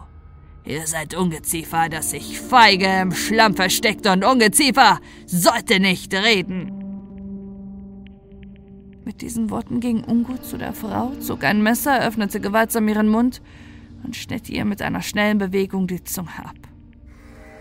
Angzia biss ihm zwar vor Schmerz und Wut in die Hand, aber der Oberkatzon schien das kaum zu stören. Angzia jedoch gab einen unartikulierten Schrei von sich und wand sich vergeblich in ihren Fesseln. Das ist feige, flüsterte Razza. Selbst wir Anderin entfernen die Zungen unserer Opfer nicht. Wer nicht in der Lage ist, sich den Worten seines Opfers zu stellen, hat auch kein Recht darauf, es zu quälen. Wir sahen das ähnlich. Immerhin zeugte solch ein Verhalten nicht gerade davon, dass man die besseren Argumente besaß. Nun, wo dein Geplapper uns sich länger stört, halte ich es doch für besser, dir einen Namen zu geben. Doch natürlich nicht den, den dir deine Schändlingsmutter gab. Nein, Tiere werden nur von ihren Herren benannt. Ich denke, Cora wäre doch ein schöner Name für eine blutende, wimmernde Frau, nicht wahr? Endkorf kehrte erneut das Leben zurück, als er diesen Namen hörte und Ungos wenig subtile Anspielung verstand und wir bemerkten, wie sie noch tiefere Wunden in sein Herz stanzte. Eigentlich, Cora, fuhr Ungo fort, wäre es nur gerecht, wenn wir dir für jeden unserer Soldaten, den du und deine Freunde getötet haben, selber etwas wegnehmen würden. Aber so weit will ich nicht gehen. Ayo, Rondo, ich brauche ein wenig Hilfe. Die beiden Lieblingssoldaten von Ungo gehorchten und packten die panische Jüllin an den Schultern und an ihrer Hüfte. Dann betätigte Ungo einen Knopf an seinem Messer, woraufhin es begann, rötlich aufzuglühen. Die Frau, obwohl ohnehin bereits verwundet, tat alles, um aus ihrer Gefangenschaft zu entkommen. Und dank ihrer Hartnäckigkeit und ihrer feinen, flexiblen Gliedmaßen wäre ihr dies auch fast gelungen. Allerdings nur fast. Kurz bevor es ihr möglich war, sich aus dem Griff ihrer Peiniger herauszuwinden, schnitt Ungo mit der glühenden Klinge direkt am Oberschenkelansatz durch ihr schlankes Bein. Wie durch Butter, so dass es samt ihrem vielzähigen Fuß auf den Boden klatschte. Die Schreie der Frau waren markerschütternd, aber die große Hitze der Klinge versiegelte die Wunde so effektiv, dass sie nicht verblutete. Das andere Bein folgte, dann der linke Arm und zuletzt der rechte. Bei jedem dieser Schnitte hielt Ungo den Blickkontakt zu Korf aufrecht, um seine stumme Botschaft an ihn zu übermitteln. Korf zuckte dabei zusammen wie ein geprügelter Hund. Gleichzeitig kehrte jedoch auch ein wenig von dem alten Feuer in seinen Blick zurück. Möglich, dass Ungo gerade den Bogen überspannt, dachten wir. Als Ungo mit seinem grausamen Werk fertig war, wurde der noch immer lebende Torso der verstümmelten Jüllen so an der Kanone jenes Direktornpanzers festgebunden, auf dem der langsam verrottene und inzwischen schon stinkende Nonunon aufgespießt worden war. Dabei achtete man genau darauf, dass sie dem toten Söldner in sein verwesenes Gesicht sehen musste. Auch wenn ich zu dieser Zeit längst nicht mehr so zart beseitet war wie noch am Anfang meiner Reise, jagt mir diese Gräuel einen kalten Schauer über den Rücken, womit ich nicht allein dastand. Das geht so weit, meldete sich Adifa zu Wort. Die Stimme der gefallenen Rorak war unerwartet leise und dezent. Grausamkeit gegen den Feind zeichnet einen echten Krieger aus. Aber das hier ist entwürdigend. Ungo ist offenbar dabei, den Verstand zu verlieren. Er weiß ganz genau, was er tut, widersprachen wir. Nur macht es das noch schlimmer. So wie sie werden wir alle bald enden, prophezeite Kandro düster. Falls sie es nicht verhindern können, wisperte Moidure nachdenklich, erklärte seinen Gedanken jedoch nicht weiter. Nach diesem Schauprozess brachen wir schon bald wieder auf. Obwohl die meisten der Soldaten, Söldner wie Rorak, von den körperlichen und seelischen Strapazen, die die letzten Stunden mit sich gebracht hatten, ziemlich erschöpft waren und mittlerweile die Nacht hereingebrochen war, bestand Ungo darauf weiterzuziehen, um, wie er sagte, die Mission nicht zu gefährden. Auch wir hätten eine Mütze Schlaf gut gebrauchen können, obwohl der Quangurong das Beste tat, uns bei Kräften zu halten und einige Bissen Tonhua sowie einige Schlucke Wasser ihn dabei unterstützten. Vom Schafwasser jedoch ließen wir vorerst die Finger. Wir brauchten einen klaren Kopf. Auch die Jüllen wurden unterwegs gefüttert, wenn auch vor allem mit den Gliedmaßen, die man hier abgeschnitten hatte. Der Anblick sorgte bei uns für eine Übelkeit, die nicht rein körperlicher Natur war, und wir mussten unsere Äußerungen gegenüber Arifa innerlich korrigieren. Die Misshandlungen durften, so grausam sie auch waren, anfangs einem rationalen Zweck gedient haben. Inzwischen gewannen wir aber zunehmend den Eindruck, dass sie Ungo über die Maßen Freude bereiteten. Womöglich begann der Kommandant tatsächlich den Verstand zu verlieren. Allerdings behielten wir diesen Gedanken für uns, wie wir überhaupt die Kommunikation mit dem Unterkazon wie auch mit allen anderen auf ein Minimum reduzierten. Das lag vor allem daran, dass wir nicht mehr als geschlossener Söldnertrupp marschierten, sondern Ungo einige seiner treuesten Soldaten dazu abkommandiert hatte, Korf und uns Söldneroffiziere im Auge zu behalten. Trotzdem versuchte ich zumindest ein Gespräch mit Korf zu beginnen, um mehr über seine Tochter Cora und seinem Verhältnis zu ihr zu erfahren. Aber er antwortete bestenfalls mit einem zornigen Brumm und hielt sich sonst an seine Flasche mit Schaffwasser. Er will sich betäuben, begriffen wir. Da wir keine äußeren Gespräche führen konnten, verfielen wir auf innere Zwiegespräche da wir schon die Möglichkeit dazu hatten, entschieden wir uns, uns wieder für einen Moment in zwei Seelen zu trennen. Warum tötest du den Verrückten nicht einfach? fragte mich der Quankerong. Es wäre dir, es wäre uns ein leichtes. Weil ich seine Männer brauche, um Sandras Plan zu folgen und diese Mission zu beenden. Die Mission, nach deren Durchführung du sogar noch mehr strebst als ich. Ja, So ist es. Ich finde Gefallen daran. Etwas verändern, einen Unterschied machen, das Gleichgewicht kippen. Diese Dinge gefallen mir. Und es mag sein, dass wir seine Soldaten dafür brauchen. Ihn jedoch brauchen wir dafür nicht. Er ist hinderlich. Wenn wir uns gegen ihn erheben, wird es zum Kampf kommen. Im schlimmsten Fall löschen die Soldaten und die Rorak sich gegenseitig aus. Dann hätten wir nichts gewonnen. Längst nicht alle Rorak sind ungetreu ergeben. Das mag sein. Trotzdem ist das Risiko zu hoch. Du vergisst, dass du keine Geheimnisse von mir haben kannst, Adrian. Ich spüre, ich weiß, dass du allein wegen Korf nicht handelst. Einem Mann, dem du nicht schuldest. Einem Mann, über den du kaum etwas weißt. Es hat nicht allein sentimentale Gründe. Korf ist ein wichtiger Verbündeter und wie wir beide festgestellt haben, erfreut er sich bei den Soldaten größter Beliebtheit. Und ja, ich mag ihn auch, aber das ist meine Angelegenheit. So etwas wie deine Angelegenheit gibt es nicht mehr. Wir sind nun verbunden und damit treffen wir alle Entscheidungen gemeinsam. Das tun wir. Deshalb weißt du auch, dass du bereits deinen Willen bekommen hast, was Sandra betrifft. Ich wäre gern zu ihr zurückgekehrt und hätte diesen Aufstand beendet, um diese Mission später in aller Ruhe anzutreten. Hierbei hast du dich durchgesetzt. Lass mir nur meinen Willen. Der Quang Grong zögerte. Ich konnte seinen Widerwillen in dieser Sache überdeutlich spüren, aber letztlich rang er sich doch zu einer Antwort durch.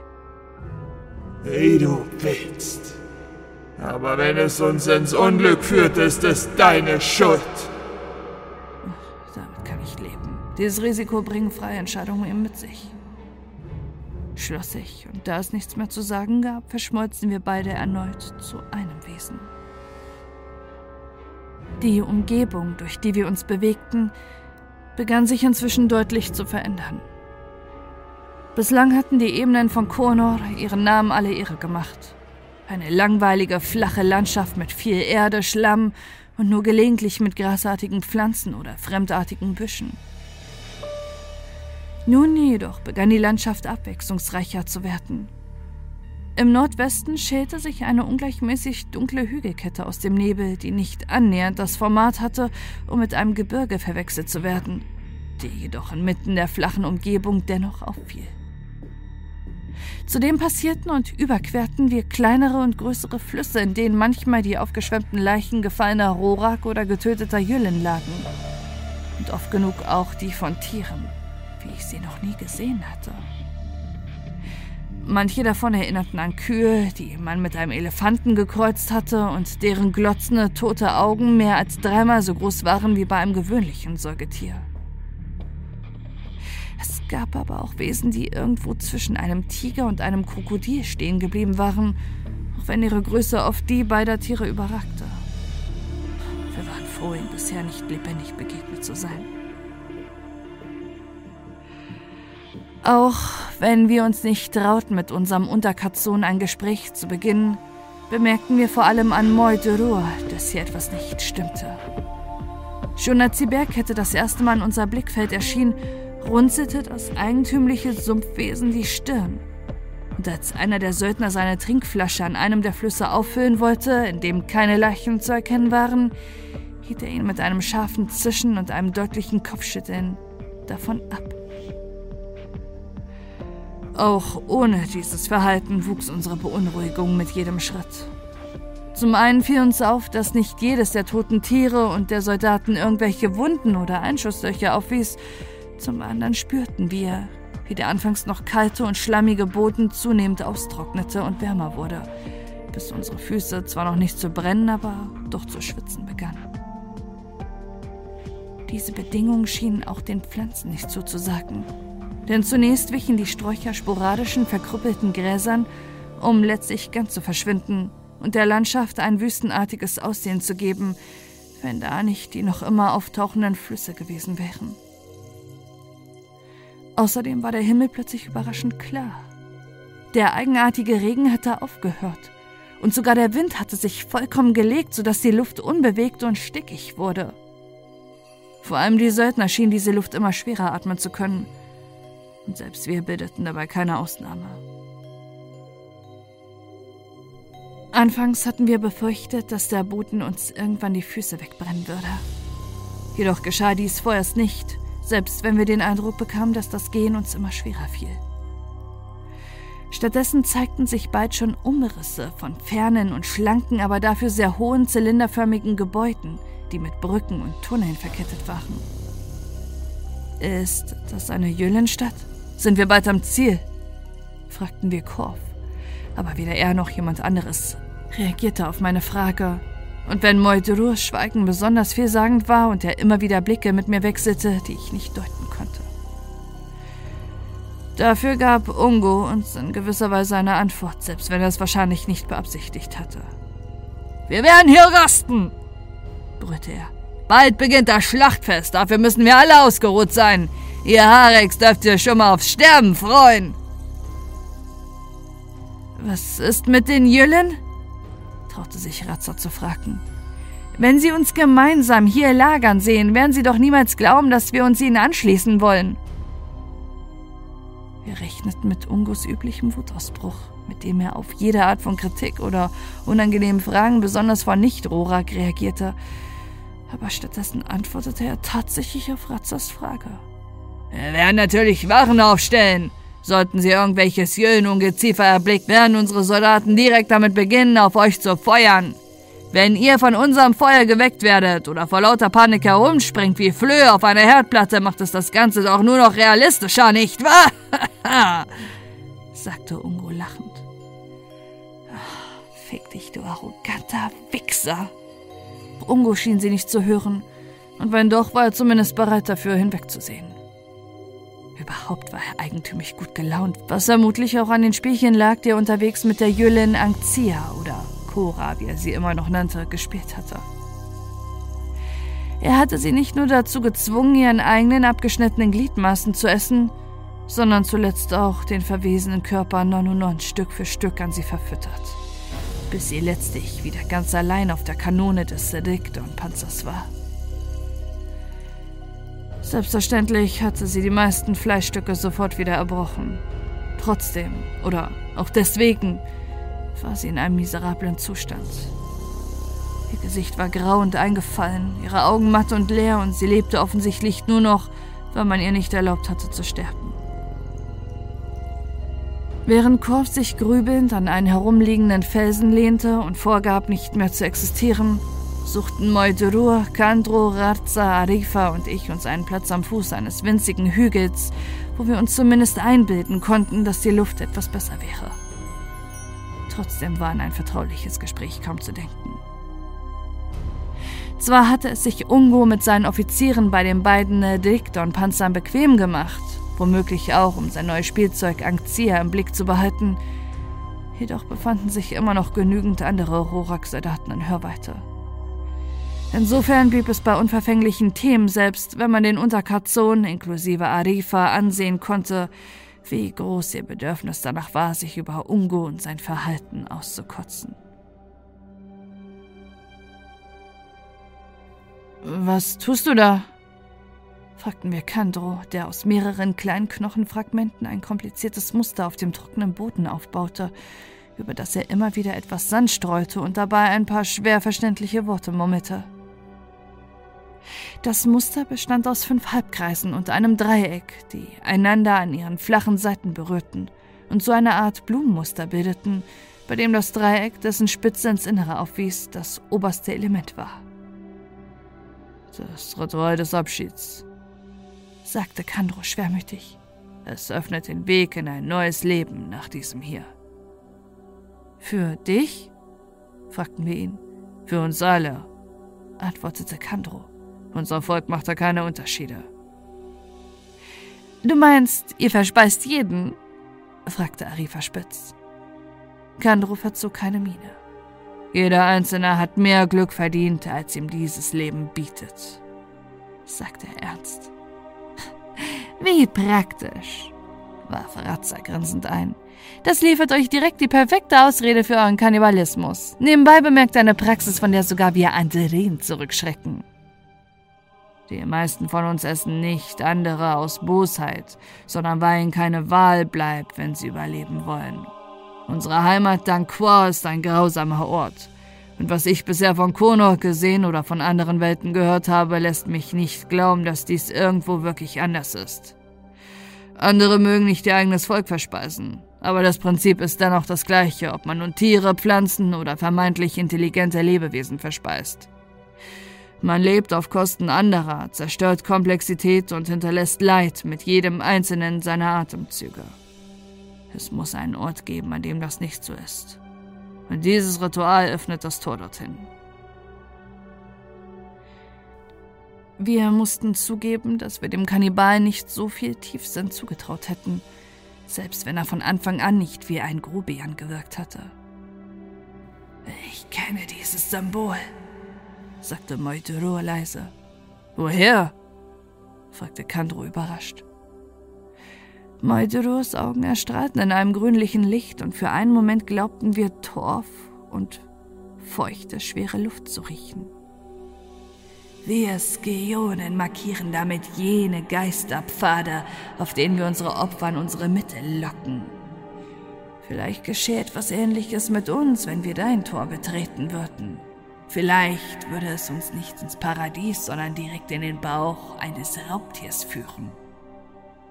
Kandros Augen wurden groß und vor lauter Überraschung hörte er auf, Sand über das Symbol zu streuen. Das ist unmöglich, sagte er, wenn auch mehr zu sich selbst. Warum solltet ihr diese Pfade markieren? fragten wir Moiduror. Damit würdet ihr doch eure Opfer warnen, falls eines von ihnen entkommt. Sie entkommen uns nicht. Und selbst jene, die ahnen, dass diese Zeichen nichts Gutes für sie bedeuten, haben keine andere Wahl, als ihnen zu folgen. Stell es dir vor, Oberkapson. Du bist seit Tagen im Nebel unterwegs. Stolpernd, frierend, hungrig. Boden und Himmel sind schon lang nicht mehr zu unterscheiden. Du weißt nicht einmal, in welche Richtung du gerade läufst oder ob du überhaupt vom Flick kommst. Alles, was dir das Verstreichen der Zeit offenbart, ist eine wachsende Erschöpfung. Und dann endlich schält sich eine Markierung aus dem Nebel. Ein fernes, grün leuchtendes Symbol auf dem Boden, dort, wo der Weg nicht einmal mehr sumpfig und matschig ist. Ein Symbol, das dir endlich wieder Orientierung gibt. Ein Halt, den du so lange entbehren musstest. Könntest du dem widerstehen, Oberkatzon? Wahrscheinlich nicht antworteten wir und konnten das Gefühl, ohne Orientierung durch eine fremde Umgebung zu stolpern, tatsächlich recht gut nachvollziehen. Das muss eine Verwechslung sein, beharrte Kandro, dessen spirituelle Gelassenheit gerade dabei war, sich zu verabschieden. Möglich, sagte Moidrur schulterzuckend. Oder aber ein Mitglied unseres Volkes hat die Gedanken eurer Religionsstifter beeinflusst. Selbst jetzt tun wir das gelegentlich noch und früher war es beinahe unsere liebste Beschäftigung. Wir können reisen, wohin wir wollen. Nicht körperlich, aber geistig. Getragen von astralen Winden lassen wir uns durch die Welten treiben und suchen nach Wesen, an die wir uns andocken können. Wir können das nicht steuern, nicht im geografischen Sinne, aber wir suchen nach Gedankenmustern, Emotionsgeflechten, die uns lohnend erscheinen. Und wenn wir jemanden gefunden haben, spielen wir, flüstern, lenken. Gut möglich, dass genau auf diesem Weg die Religion entstanden ist, an der du dich so verzweifelt festklammerst. Wenn das stimmt, fragte Arifa skeptisch, warum habt ihr dann nicht längst Sakshas Geist übernommen und eure Herrschaft auf Kono ausgedehnt? Hörst du nicht zu? Wir können es nicht so einfach kontrollieren. Außerdem strengt es uns zu sehr an, um es ständig anzuwenden, und es erfordert Nahrung. Nahrung, die wir nur an der Essenz der Irren, nur durch den Weg der Nebellichter ernten können. Was genau bedeutet das Symbol denn in eurer Welt? Wollten wir wissen. Das weiß keiner mehr genau. So ist es eben mit Mythen, mit Religion und Überlieferungen. Sie ziehen ihre Kraft vor allem daraus, dass ihre Ursprünge in den Nebeln der Zeit verloren gehen und uns dadurch erlauben, genau das in sie hinein zu interpretieren, was wir möchten. Manche sagen, dass die hungrigen, uralte, finstere Götter, die uns einst im Tausch für unsere Anbetung gelehrt und ihre eigene Kraft darin eingeschlossen haben. Andere meinen, dass es lediglich das Werk eines Künstlers war, der um die psychologische Macht von Symbolen wusste. Aber ob eine dieser Erklärungen stimmt oder eine völlig andere, bleibt im Nebel verborgen. Und als ein Geschöpf des Nebels finde ich das nicht weiter tragisch. Ich glaube das nicht. Pate Kandro mit einer Überzeugung, die sein gesenkter Blick nicht widerspiegelte. Das denkst du dir nur aus, um mich zu verunsichern, um meinen Glauben zu erschüttern. Das wäre zumindest eine interessante Art der Folter, bemerkte Razza kichernd. Warum sollte ich das tun? fragte Moidoro stirnrunzelnd. Weil du grausam bist, erklärte Kandro. Ich bin grausam. Das ist jeder hier auf seine Art, aber ich bin kein Lügner. Wir Skeonen täuschen nur mit Bildern, nicht mit Worten. Es ist mir vollkommen gleichgültig, woran du glaubst, Kannibale. Ich habe weder Interesse an deinem Glück noch an deinem Unglück. Du kannst dich darauf verlassen, dass ich dir in der Schlacht den Rücken frei halte, anstatt darauf zu schießen. Das ist alles an Interesse, was du von mir erwarten darfst. Darauf erwiderte Kandro nicht, sondern verfiel in beruhigtendes Schweigen. Wir sollten versuchen, Ruhe zu finden, schlug Arifa vor. Das Inferno kann jeden Moment über uns hereinbrechen und wir brauchen jedes bisschen Kraft, das wir bekommen können. Da ist was dran, stimmte Ratzak ihnen zu. Ich hoffe, dass wir bei dieser grauenhaften Luft überhaupt wieder aufwachen. Die Luft ist das Letzte, über das ich mir Sorgen machen würde, sagte Arifa düster. Daraufhin suchte jeder von uns sich ein Ruhelager, was mangels Decke und Kopfkissen vor allem bedeutete, sich so wenig unbequem wie möglich an den Rand des Hügels zu legen. Kaum hatten wir eine annehmbare Position gefunden, tauchte plötzlich das lächelnde Gesicht von Herr Razza neben uns auf. Darf ich mich zu dir legen, Oberkatzon? fragte sie gerade heraus. Warum? Fragten wir skeptisch. Willst du mich quälen oder verführen?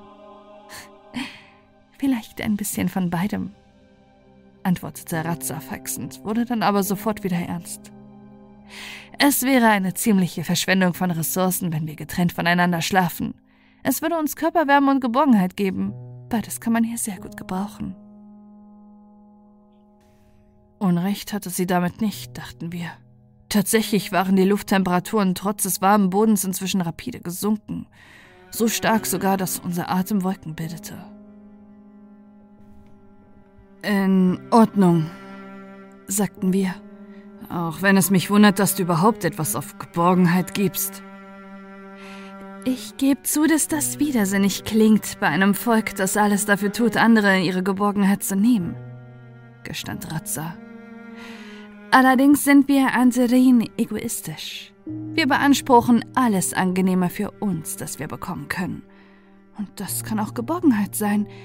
Vielleicht erinnerst du dich ja an das, was ich dir über das Aminikum erzählt habe? Wir nickten.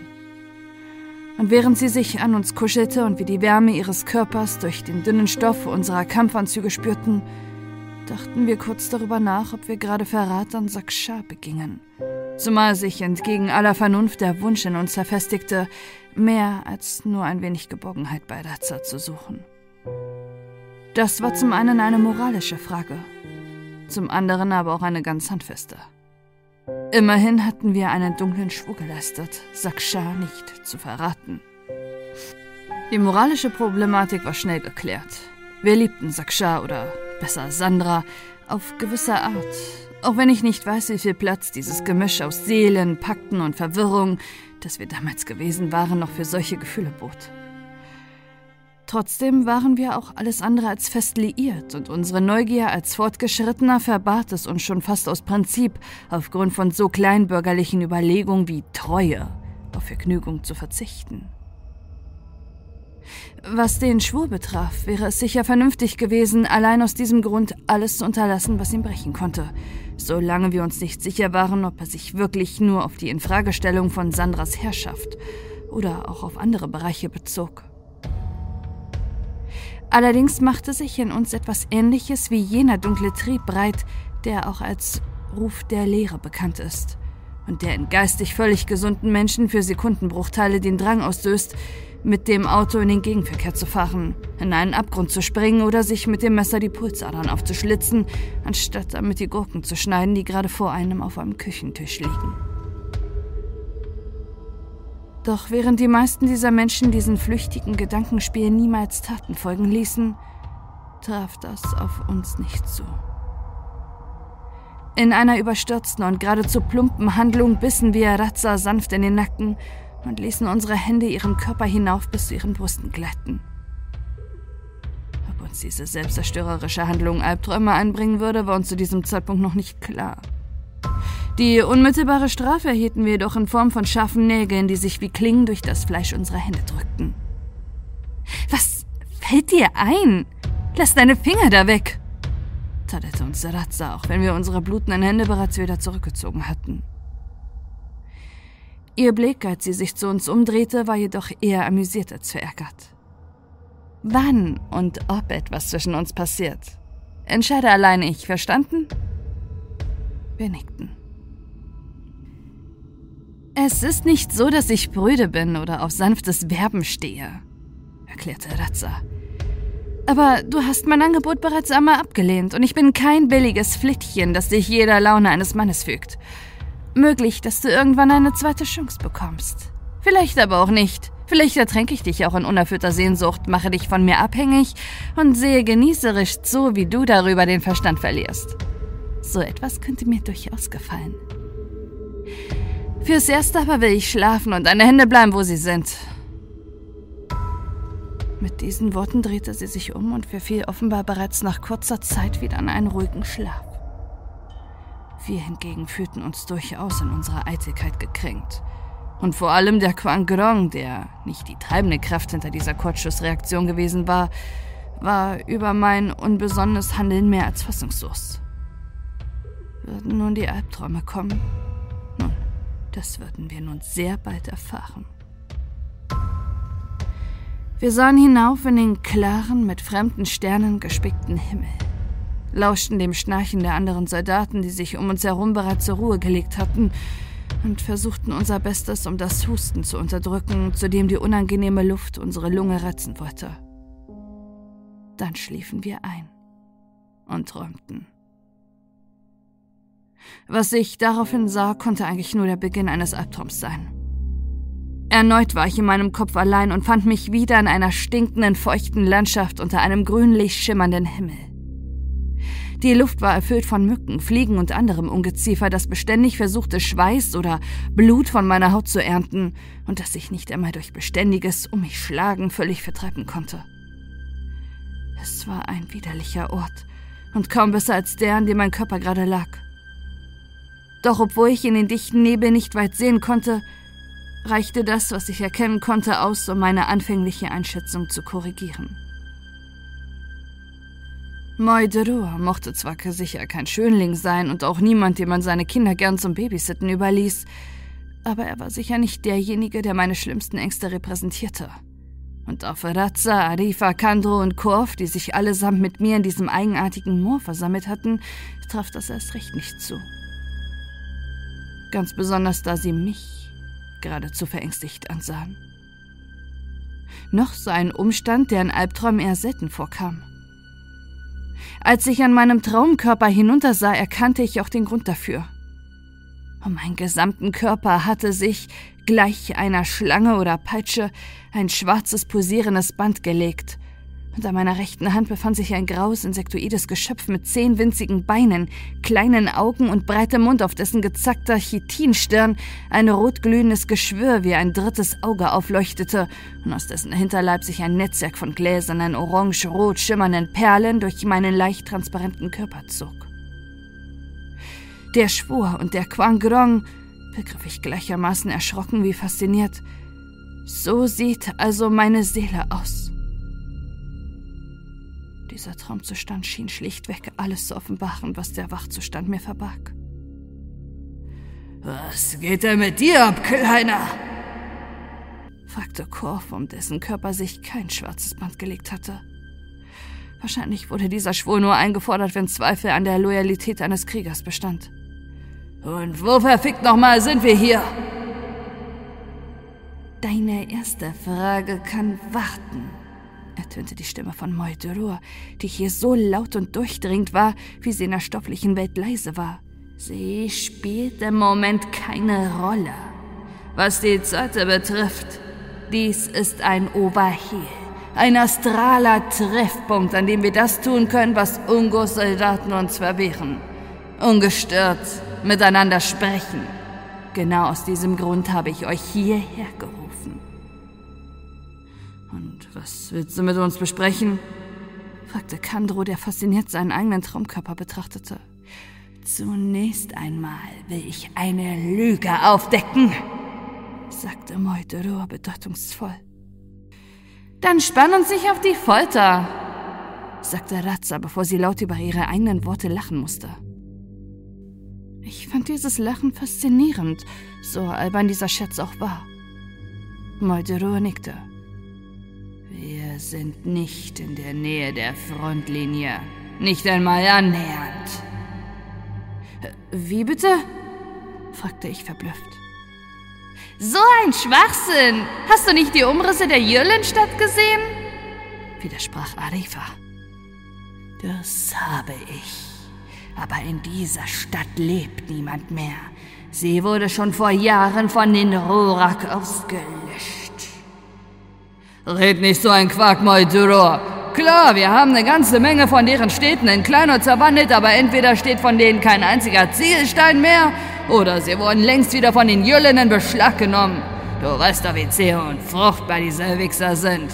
Willst du uns erst mal verklickern? Du wüsstest mehr als ich. Immerhin bin ich ein Rorak und du nicht. Das will ich, weil es so ist.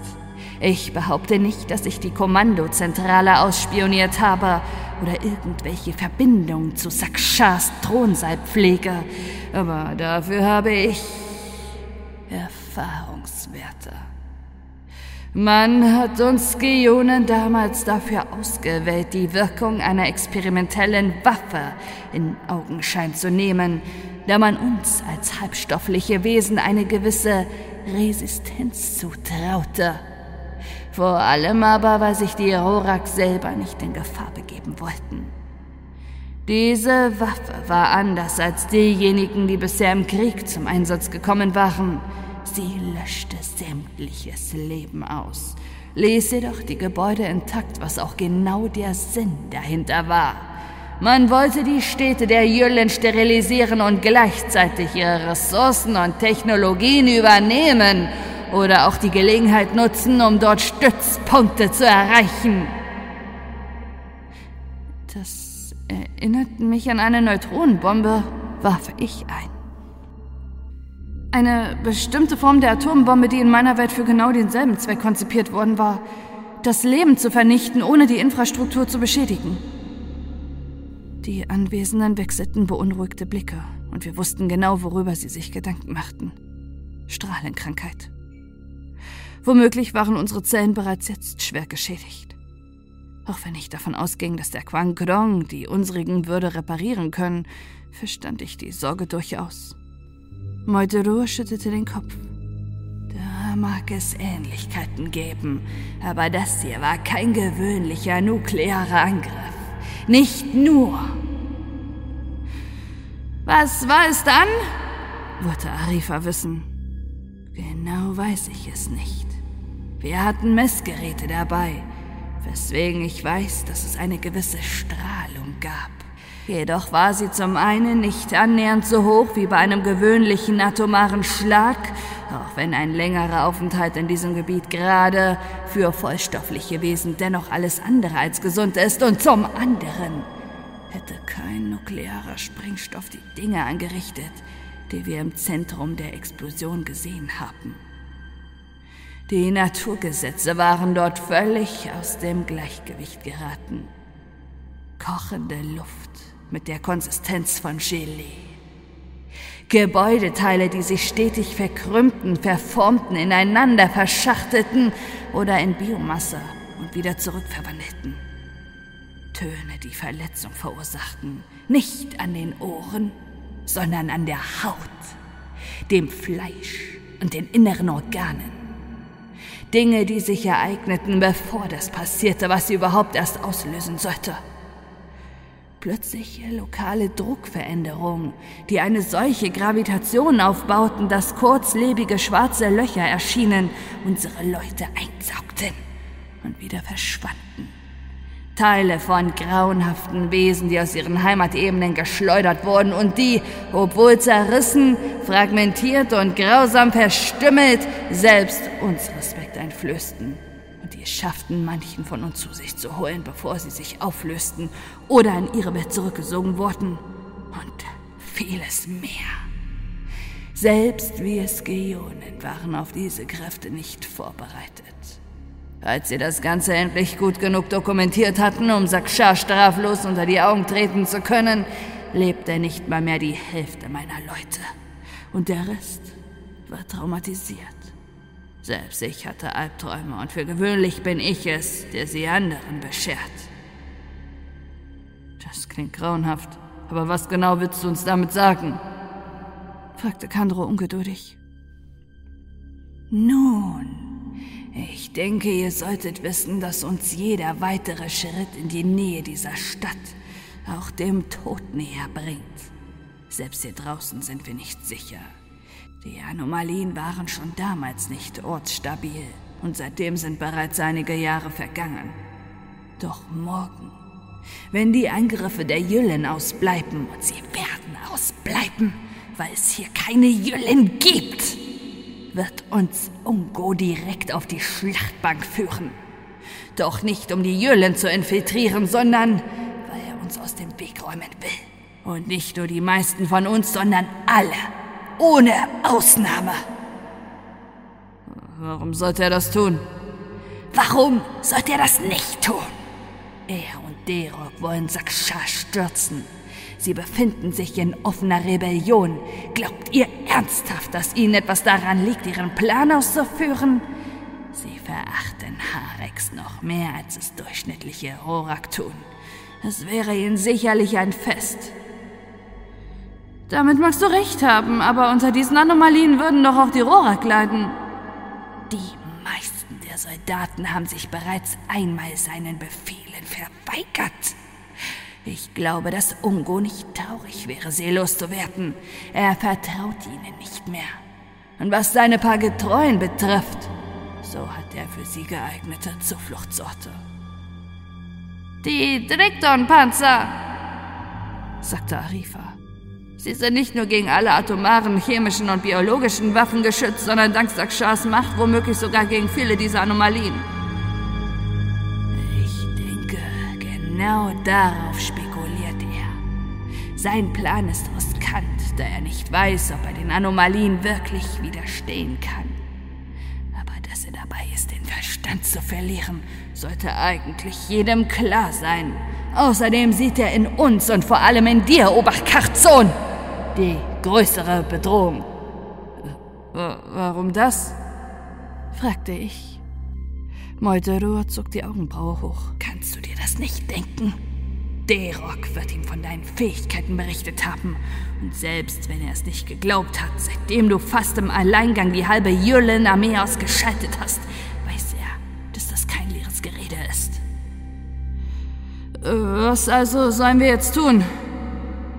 Das liegt doch auf der Hand. Unser Hübscher hier hat, wie Moiturur bereits erwähnt hat, genügend Macht, um sich Ungo zu stellen. Wenn wir ihm ein bisschen Feuerschutz geben, sollte dieser Verrückte schon bald in seinem eigenen Blut liegen, nicht wahr, Adrian? Es würde tatsächlich ein Blutbad werden, wenn wir die Rorak nicht auf unsere Seite bekämen. Allerdings nicht nur für Ungo, viele von euch würden sinnlos sterben. Außerdem machen mir diese Saktorenraketen Sorgen, die die Drikdorn-Panzer verschießen. Wer weiß schon, ob die mich nicht auch erledigen können. Davon abgesehen. Ich blickte zu Kurf, in dessen Augen Dankbarkeit aufleuchtete, als er meinen Blick bemerkte. Der Kleine hat recht. Diese Raketen sind mörderisch und die Panzer halten eine Menge aus. Keine Ahnung, ob Adrians Schattenwaffe da überhaupt was ausrichten könnte. Von unseren Jungs hingegen haben einige panzerbrechende Waffen, die in der Masse auch den Panzern gefährlich werden könnten. Äh, jedoch. Kor verstummte und der niedergeschlagene, hilflose Ausdruck, der für einen Moment seinem alten Kampfgeist gewichen war, kehrte auf sein kantiges Gesicht zurück. Du machst dir Sorgen wegen deiner Tochter. Erpressung ist die älteste und effektivste Fessel der Welt, besonders für jene, die sich zuvor die Stricke von Freundschaft oder Liebe angelegt haben. Aber vielleicht sorgst du dich hier umsonst. Wie meinst du das? Falls Ungo nicht blufft und deine Tochter tatsächlich in seiner Gewalt hat, muss er mit seinen Verbündeten kommunizieren können, um seine Drohung wahrzumachen. Wie du weißt, besitzt zwar jeder Rorak-Soldat einen Kommunikator, aber allein der Kommandant eines Heeres bekommt ein Gerät, mit dem er frei und auf lange Strecken kommunizieren kann. Alle anderen Geräte können nur mit dem Kommandanten oder mit Kampfgefährten in der näheren Umgebung Kontakt aufnehmen. Alles, was wir tun müssen, ist Ungos Kommunikator in unseren Besitz bringen. Dann hat er nichts mehr gegen dich in der Hand und wenn wir es heil zurück zu Saksha schaffen, können wir die Gespräche, die er geführt hat, zurückverfolgen und so deine Tochter finden. Was hältst du davon? Wärst du in diesem Fall bereit, deinen Einfluss auf deine Kameraden zu nutzen, um uns Ungo und seine Leute vom Hals zu schaffen? Korfs eingekerbter Kopf legte sich in Falten. Das könnte funktionieren, murmelte er erst leise und fügte dann lauter hinzu. Ja, ich werde mein Bestes tun, um mit dem vernünftigen Rorak zu reden. Ich denke, wenn Sie die Wahrheit erfahren, werden Sie bereit sein, sich gegen Ungo zu erheben. Aber nur, wenn ihr tatsächlich den Kommunikator besorgt. Sehr gut. Sieht so aus, als wäre Revolution in der Luft. Aber wie wollen wir das überhaupt anstellen? Hast du dafür auch einen Plan, Moldurur, oder sind aufrührerische Reden alles, was du anzubieten hast? Moldroa grinste ein unheimliches Haifischgrinsen. Den habe ich. Und ich werde ihn euch erklären. Danach aber müsst ihr bereit sein, sofort zu handeln.